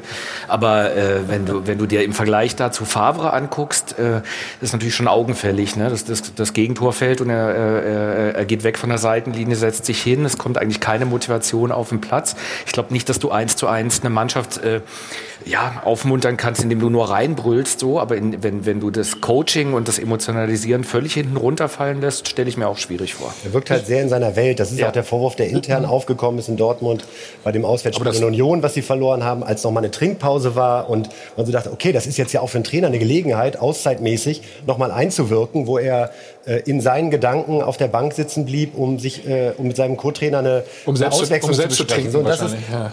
Wenn das nicht seine Stärke ist, okay. Ich sag, wenn man Favre holt, dann weiß man auch, was man kriegt. Ja, da Ja. kriegt man einen Taktikgenie, der, der sehr präzise versucht, Spieler weiterzuentwickeln. Nur äh, wenn sich jetzt eine, eine Saison so entwickelt, dann ist natürlich die Frage, ist das jetzt gerade die Ansprache, die richtig ist? Oder wenn Favre sie nicht leisten kann, wer in diesem Team BVB, wo ein Kehles, wo ein Zorkes, wo ein Watzkes, wo ja auch ein ist- Matthias Sammer ist, ja, der sich zwar hinter dieser etwas nebulösen Beraterrolle äh, ja versteckt, aber man denkt ja immer, ey, das, was denen fehlt, sitzt da doch auf der Tribüne, ja? Das ist doch Matthias Sammer. Äh, und schafft man es nicht, das möglicherweise ein bisschen gezielter einzubinden, um da jetzt diese ob Blockade oder nicht, Frage. Mentalitätsscheiß oder nicht zu lösen? Ja, finde ich. Ich find's gut. Ja, gut, also lass uns den Abklatscher des Tages dazu nehmen. Oliver Müller in Dortmund. Olli?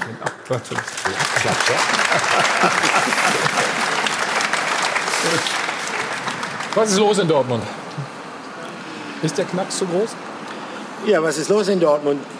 Ja, sie tun sich schwer, äh, so diese richtig stringenten Lösungsansätze für das Problem zu finden. Und ich glaube, das ist äh, das, was ihnen zu schaffen macht. Äh, man hat fast schon das Gefühl, dass da so ein bisschen in unterschiedliche Richtungen gedacht werden. Lucien Favre, der Trainer, hat lange Zeit ähm, die Probleme ausgemacht in taktischen Defiziten, hat versucht, ähm, der Mannschaft zu vermitteln, mehr Kontrolle, mehr Spielkontrolle äh, sich anzueignen.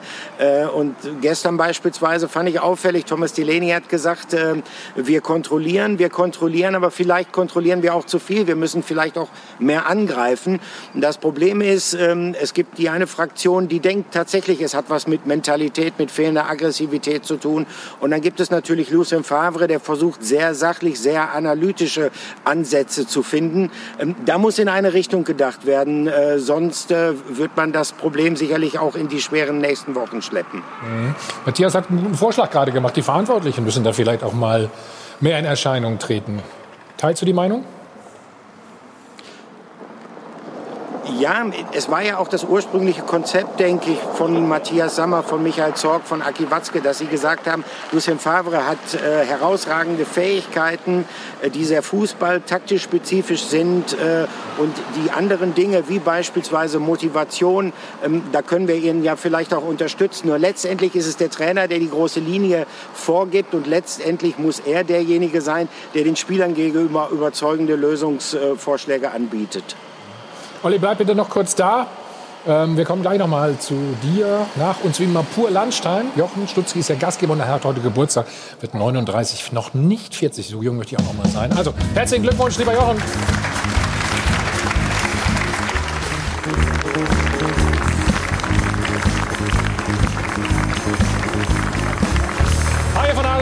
Live aus dem Hilton Münchner Flughafen. Wir sind mal zurück beim Check 24 Doppelpass. Und Olli Müller ist immer noch in Dortmund, hält die Stellung. Warum war heute eigentlich Training, Olli? Die Frage haben wir noch gar nicht beantwortet. Ist doch Länderspielpause. Ja, aber äh, die Reservisten, die gestern nicht über die volle Distanz gespielt haben, äh, die müssen ja auch in irgendeiner Form beschäftigt werden. Und zum anderen ist es, denke ich mal, wenn man zum dritten Mal hintereinander in der Bundesliga einen ja fast schon sicher geglaubten Sieg nicht nach Hause fahren kann, auch äh, durchaus angesagt, mal über das Geschehene zu sprechen. Und ich gehe davon aus, dass das hinter verschlossenen Türen auch noch passiert ist. War denn jemand da von den Großen, von den Verantwortlichen? Äh, nein. Also Sebastian Kehl, der stand mit auf dem Platz, auf dem Trainingsplatz und äh, hat sehr aufmerksam äh, das Training auch beobachtet. Aber ansonsten ist hier nicht dieses klassische Krisenszenario ausgerufen worden. Zumindest nicht so, dass wir es mitbekommen haben. Was tröstet da, dass man nicht so weit weg ist von der Tabellenspitze? Äh, ja klar, aber im Grunde genommen ist bei der Analyse der Probleme äh, der Abstand zur Tabellenspitze nicht das ausschlaggebende Kriterium. Das schmerzt natürlich. Äh, es geht schlicht und ergreifend darum, dass die Mannschaft es nicht schafft, äh, so aufzutreten, wie beispielsweise auch die Fans es von Borussia Dortmund erwarten. Es ist in Dortmund ja hier eine Glaubensfrage. Äh, soll es Richtung schönen Fußball gehen? Das ist eher unter den Anhängern eine Minderheitenmeinung. Das ist ihnen nicht so wichtig. Sie wollen einfach sehen, dass die Mannschaft mit Leidenschaft Leidenschaft, mit Entschlossenheit, mit Mut auftritt, spielt und auch verteidigt. Und äh, wenn jetzt mehrfach hintereinander diese Defizite auftreten, die sicherlich damit, wie Delaney es gesagt hat, wie es auch Mats Hummels angedeutet hat, damit zu tun haben, dass es vielleicht auch an Entschlossenheit, an Aggressivität fehlt, dann ist das etwas in Dortmund, was sehr, sehr schwer wiegt, äh, weil äh, das ähm, von den Fans in keiner Weise mit Verständnis bedacht wird. Olli, schönen Dank, schönen Sonntag dir. Bis zum nächsten Mal.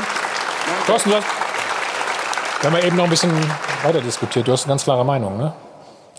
Was jetzt passieren muss oder Ja, ich finde, wer was dass- tun muss, ne? Ich finde halt, dass der Trainer viel zu schlecht wegkommt. Also ich finde, dass die Mannschaft sich mehr in die Pflicht nehmen muss. Ich glaube, so eine gewisse Eigenmotivation muss halt auch da sein, Spiele zu gewinnen. Wenn ich äh, zu Borussia Dortmund gehe, äh, weiß ich, worauf ich mich einlasse. Und äh, wenn ich als Ziel habe, deutscher Meister zu werden, dann muss ich eben auch alles dafür tun. Und äh, dann muss ich eben auch so ein 2-1 mal mit meinem Leben verteidigen. Äh, jetzt ein bisschen dramatisch äh, gesagt, Ja, ja. aber ähm, das jetzt auf, vom Trainer zu schieben, dass er nicht emotional genug ist, dass er nicht motivierend genug ist, ähm, das finde ich persönlich äh, absoluter Käse, weil äh, wenn du auf dem Platz stehst als Spieler und willst du jedes Spiel gewinnen und wenn du nicht alles dafür tust, dann muss man sich erstmal in die eigene Nase fassen. Ja, bleibt ein spannendes Thema. Ja, wir haben ja noch ein bisschen äh, ein paar, paar Spieltage vor uns. Laura, bitte, du bist dran. Ja, die Runde hat ein bisschen eingezahlt ins Phrasenschwein. Es Ja, kommen noch ein paar wir. Euro hinzu. Also 20, 25 und 10 Euro. Vielen Dank dafür von den Zuschauern hier vor Ort. Und wir haben natürlich auch im Netz gefragt, steht Schalke auch am Ende vor dem BVB? 30 Prozent von Ihnen sagen ja, 70 Prozent sind der Meinung na, nein. Trotzdem ist es eben aktuell so. Und das war ja auch die Frage der Woche. Das war Ihre Reaktion darauf. Euphorie hat, neuer Trainer, riesen Selbstvertrauen. Ja, und bei Dortmund ist momentan ein riesen Kopfproblem. Wenn du natürlich zweimal unentschieden nacheinander spielst, dann in Freiburg starker Gegner, da wackeln nachher irgendwann die Nerven.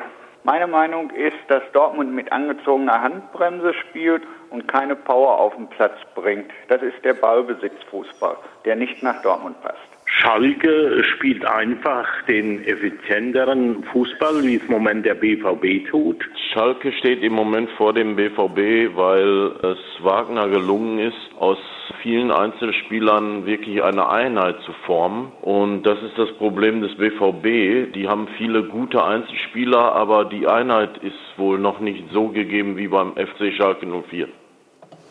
Und dann noch ein Hinweis in eigener Sache. Morgen ist es nämlich soweit. Großes Legendenspiel zwischen Deutschland und Italien. Wir sind natürlich mit dabei. 17.30 Uhr auf Sport 1 geht's los. Und mit dabei, richtiges Stichwort, Thorsten und Thomas. Ich bin gespannt, wer länger spielen darf oder vor allen Dingen, wer länger spielen kann. Ne? Das, Also, da brauchst du nicht gespannt sein, das ist schon geklärt. Also, äh, die, Jüngeren müssen ran, ist doch ganz klar an der Stelle. Ne?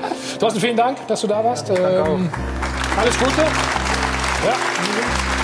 Wieso bist du eigentlich morgen nicht dabei? Ich überlasse euch das Feld. Du bist ja noch, du wirst ja noch fitter gegen Totti und Konsorten. Ich meine, was sollen wir da, ne? Also Ja. an der Stelle. Alles Gute gegen, ja, für die Saison sowieso, aber gegen Atletico jetzt, ne? Dankeschön. Noch geht ja was in der Gruppe, ne? Ja, Von den. Punkten her wieder sind wir da. Ja, absolut. Jochen? Letzte Frage an dich ganz schnell. Wo wird die Vizemeisterschaft gefeiert im Sommer dann? Wo? Ja. Ah, da finden wir einen guten Ort. Das ist nicht das Thema. Okay. Alles Gute. Also, vielen Dank, dass du wieder da warst. Sehr viel Spaß gemacht. Viel Erfolg weiterhin euch allen.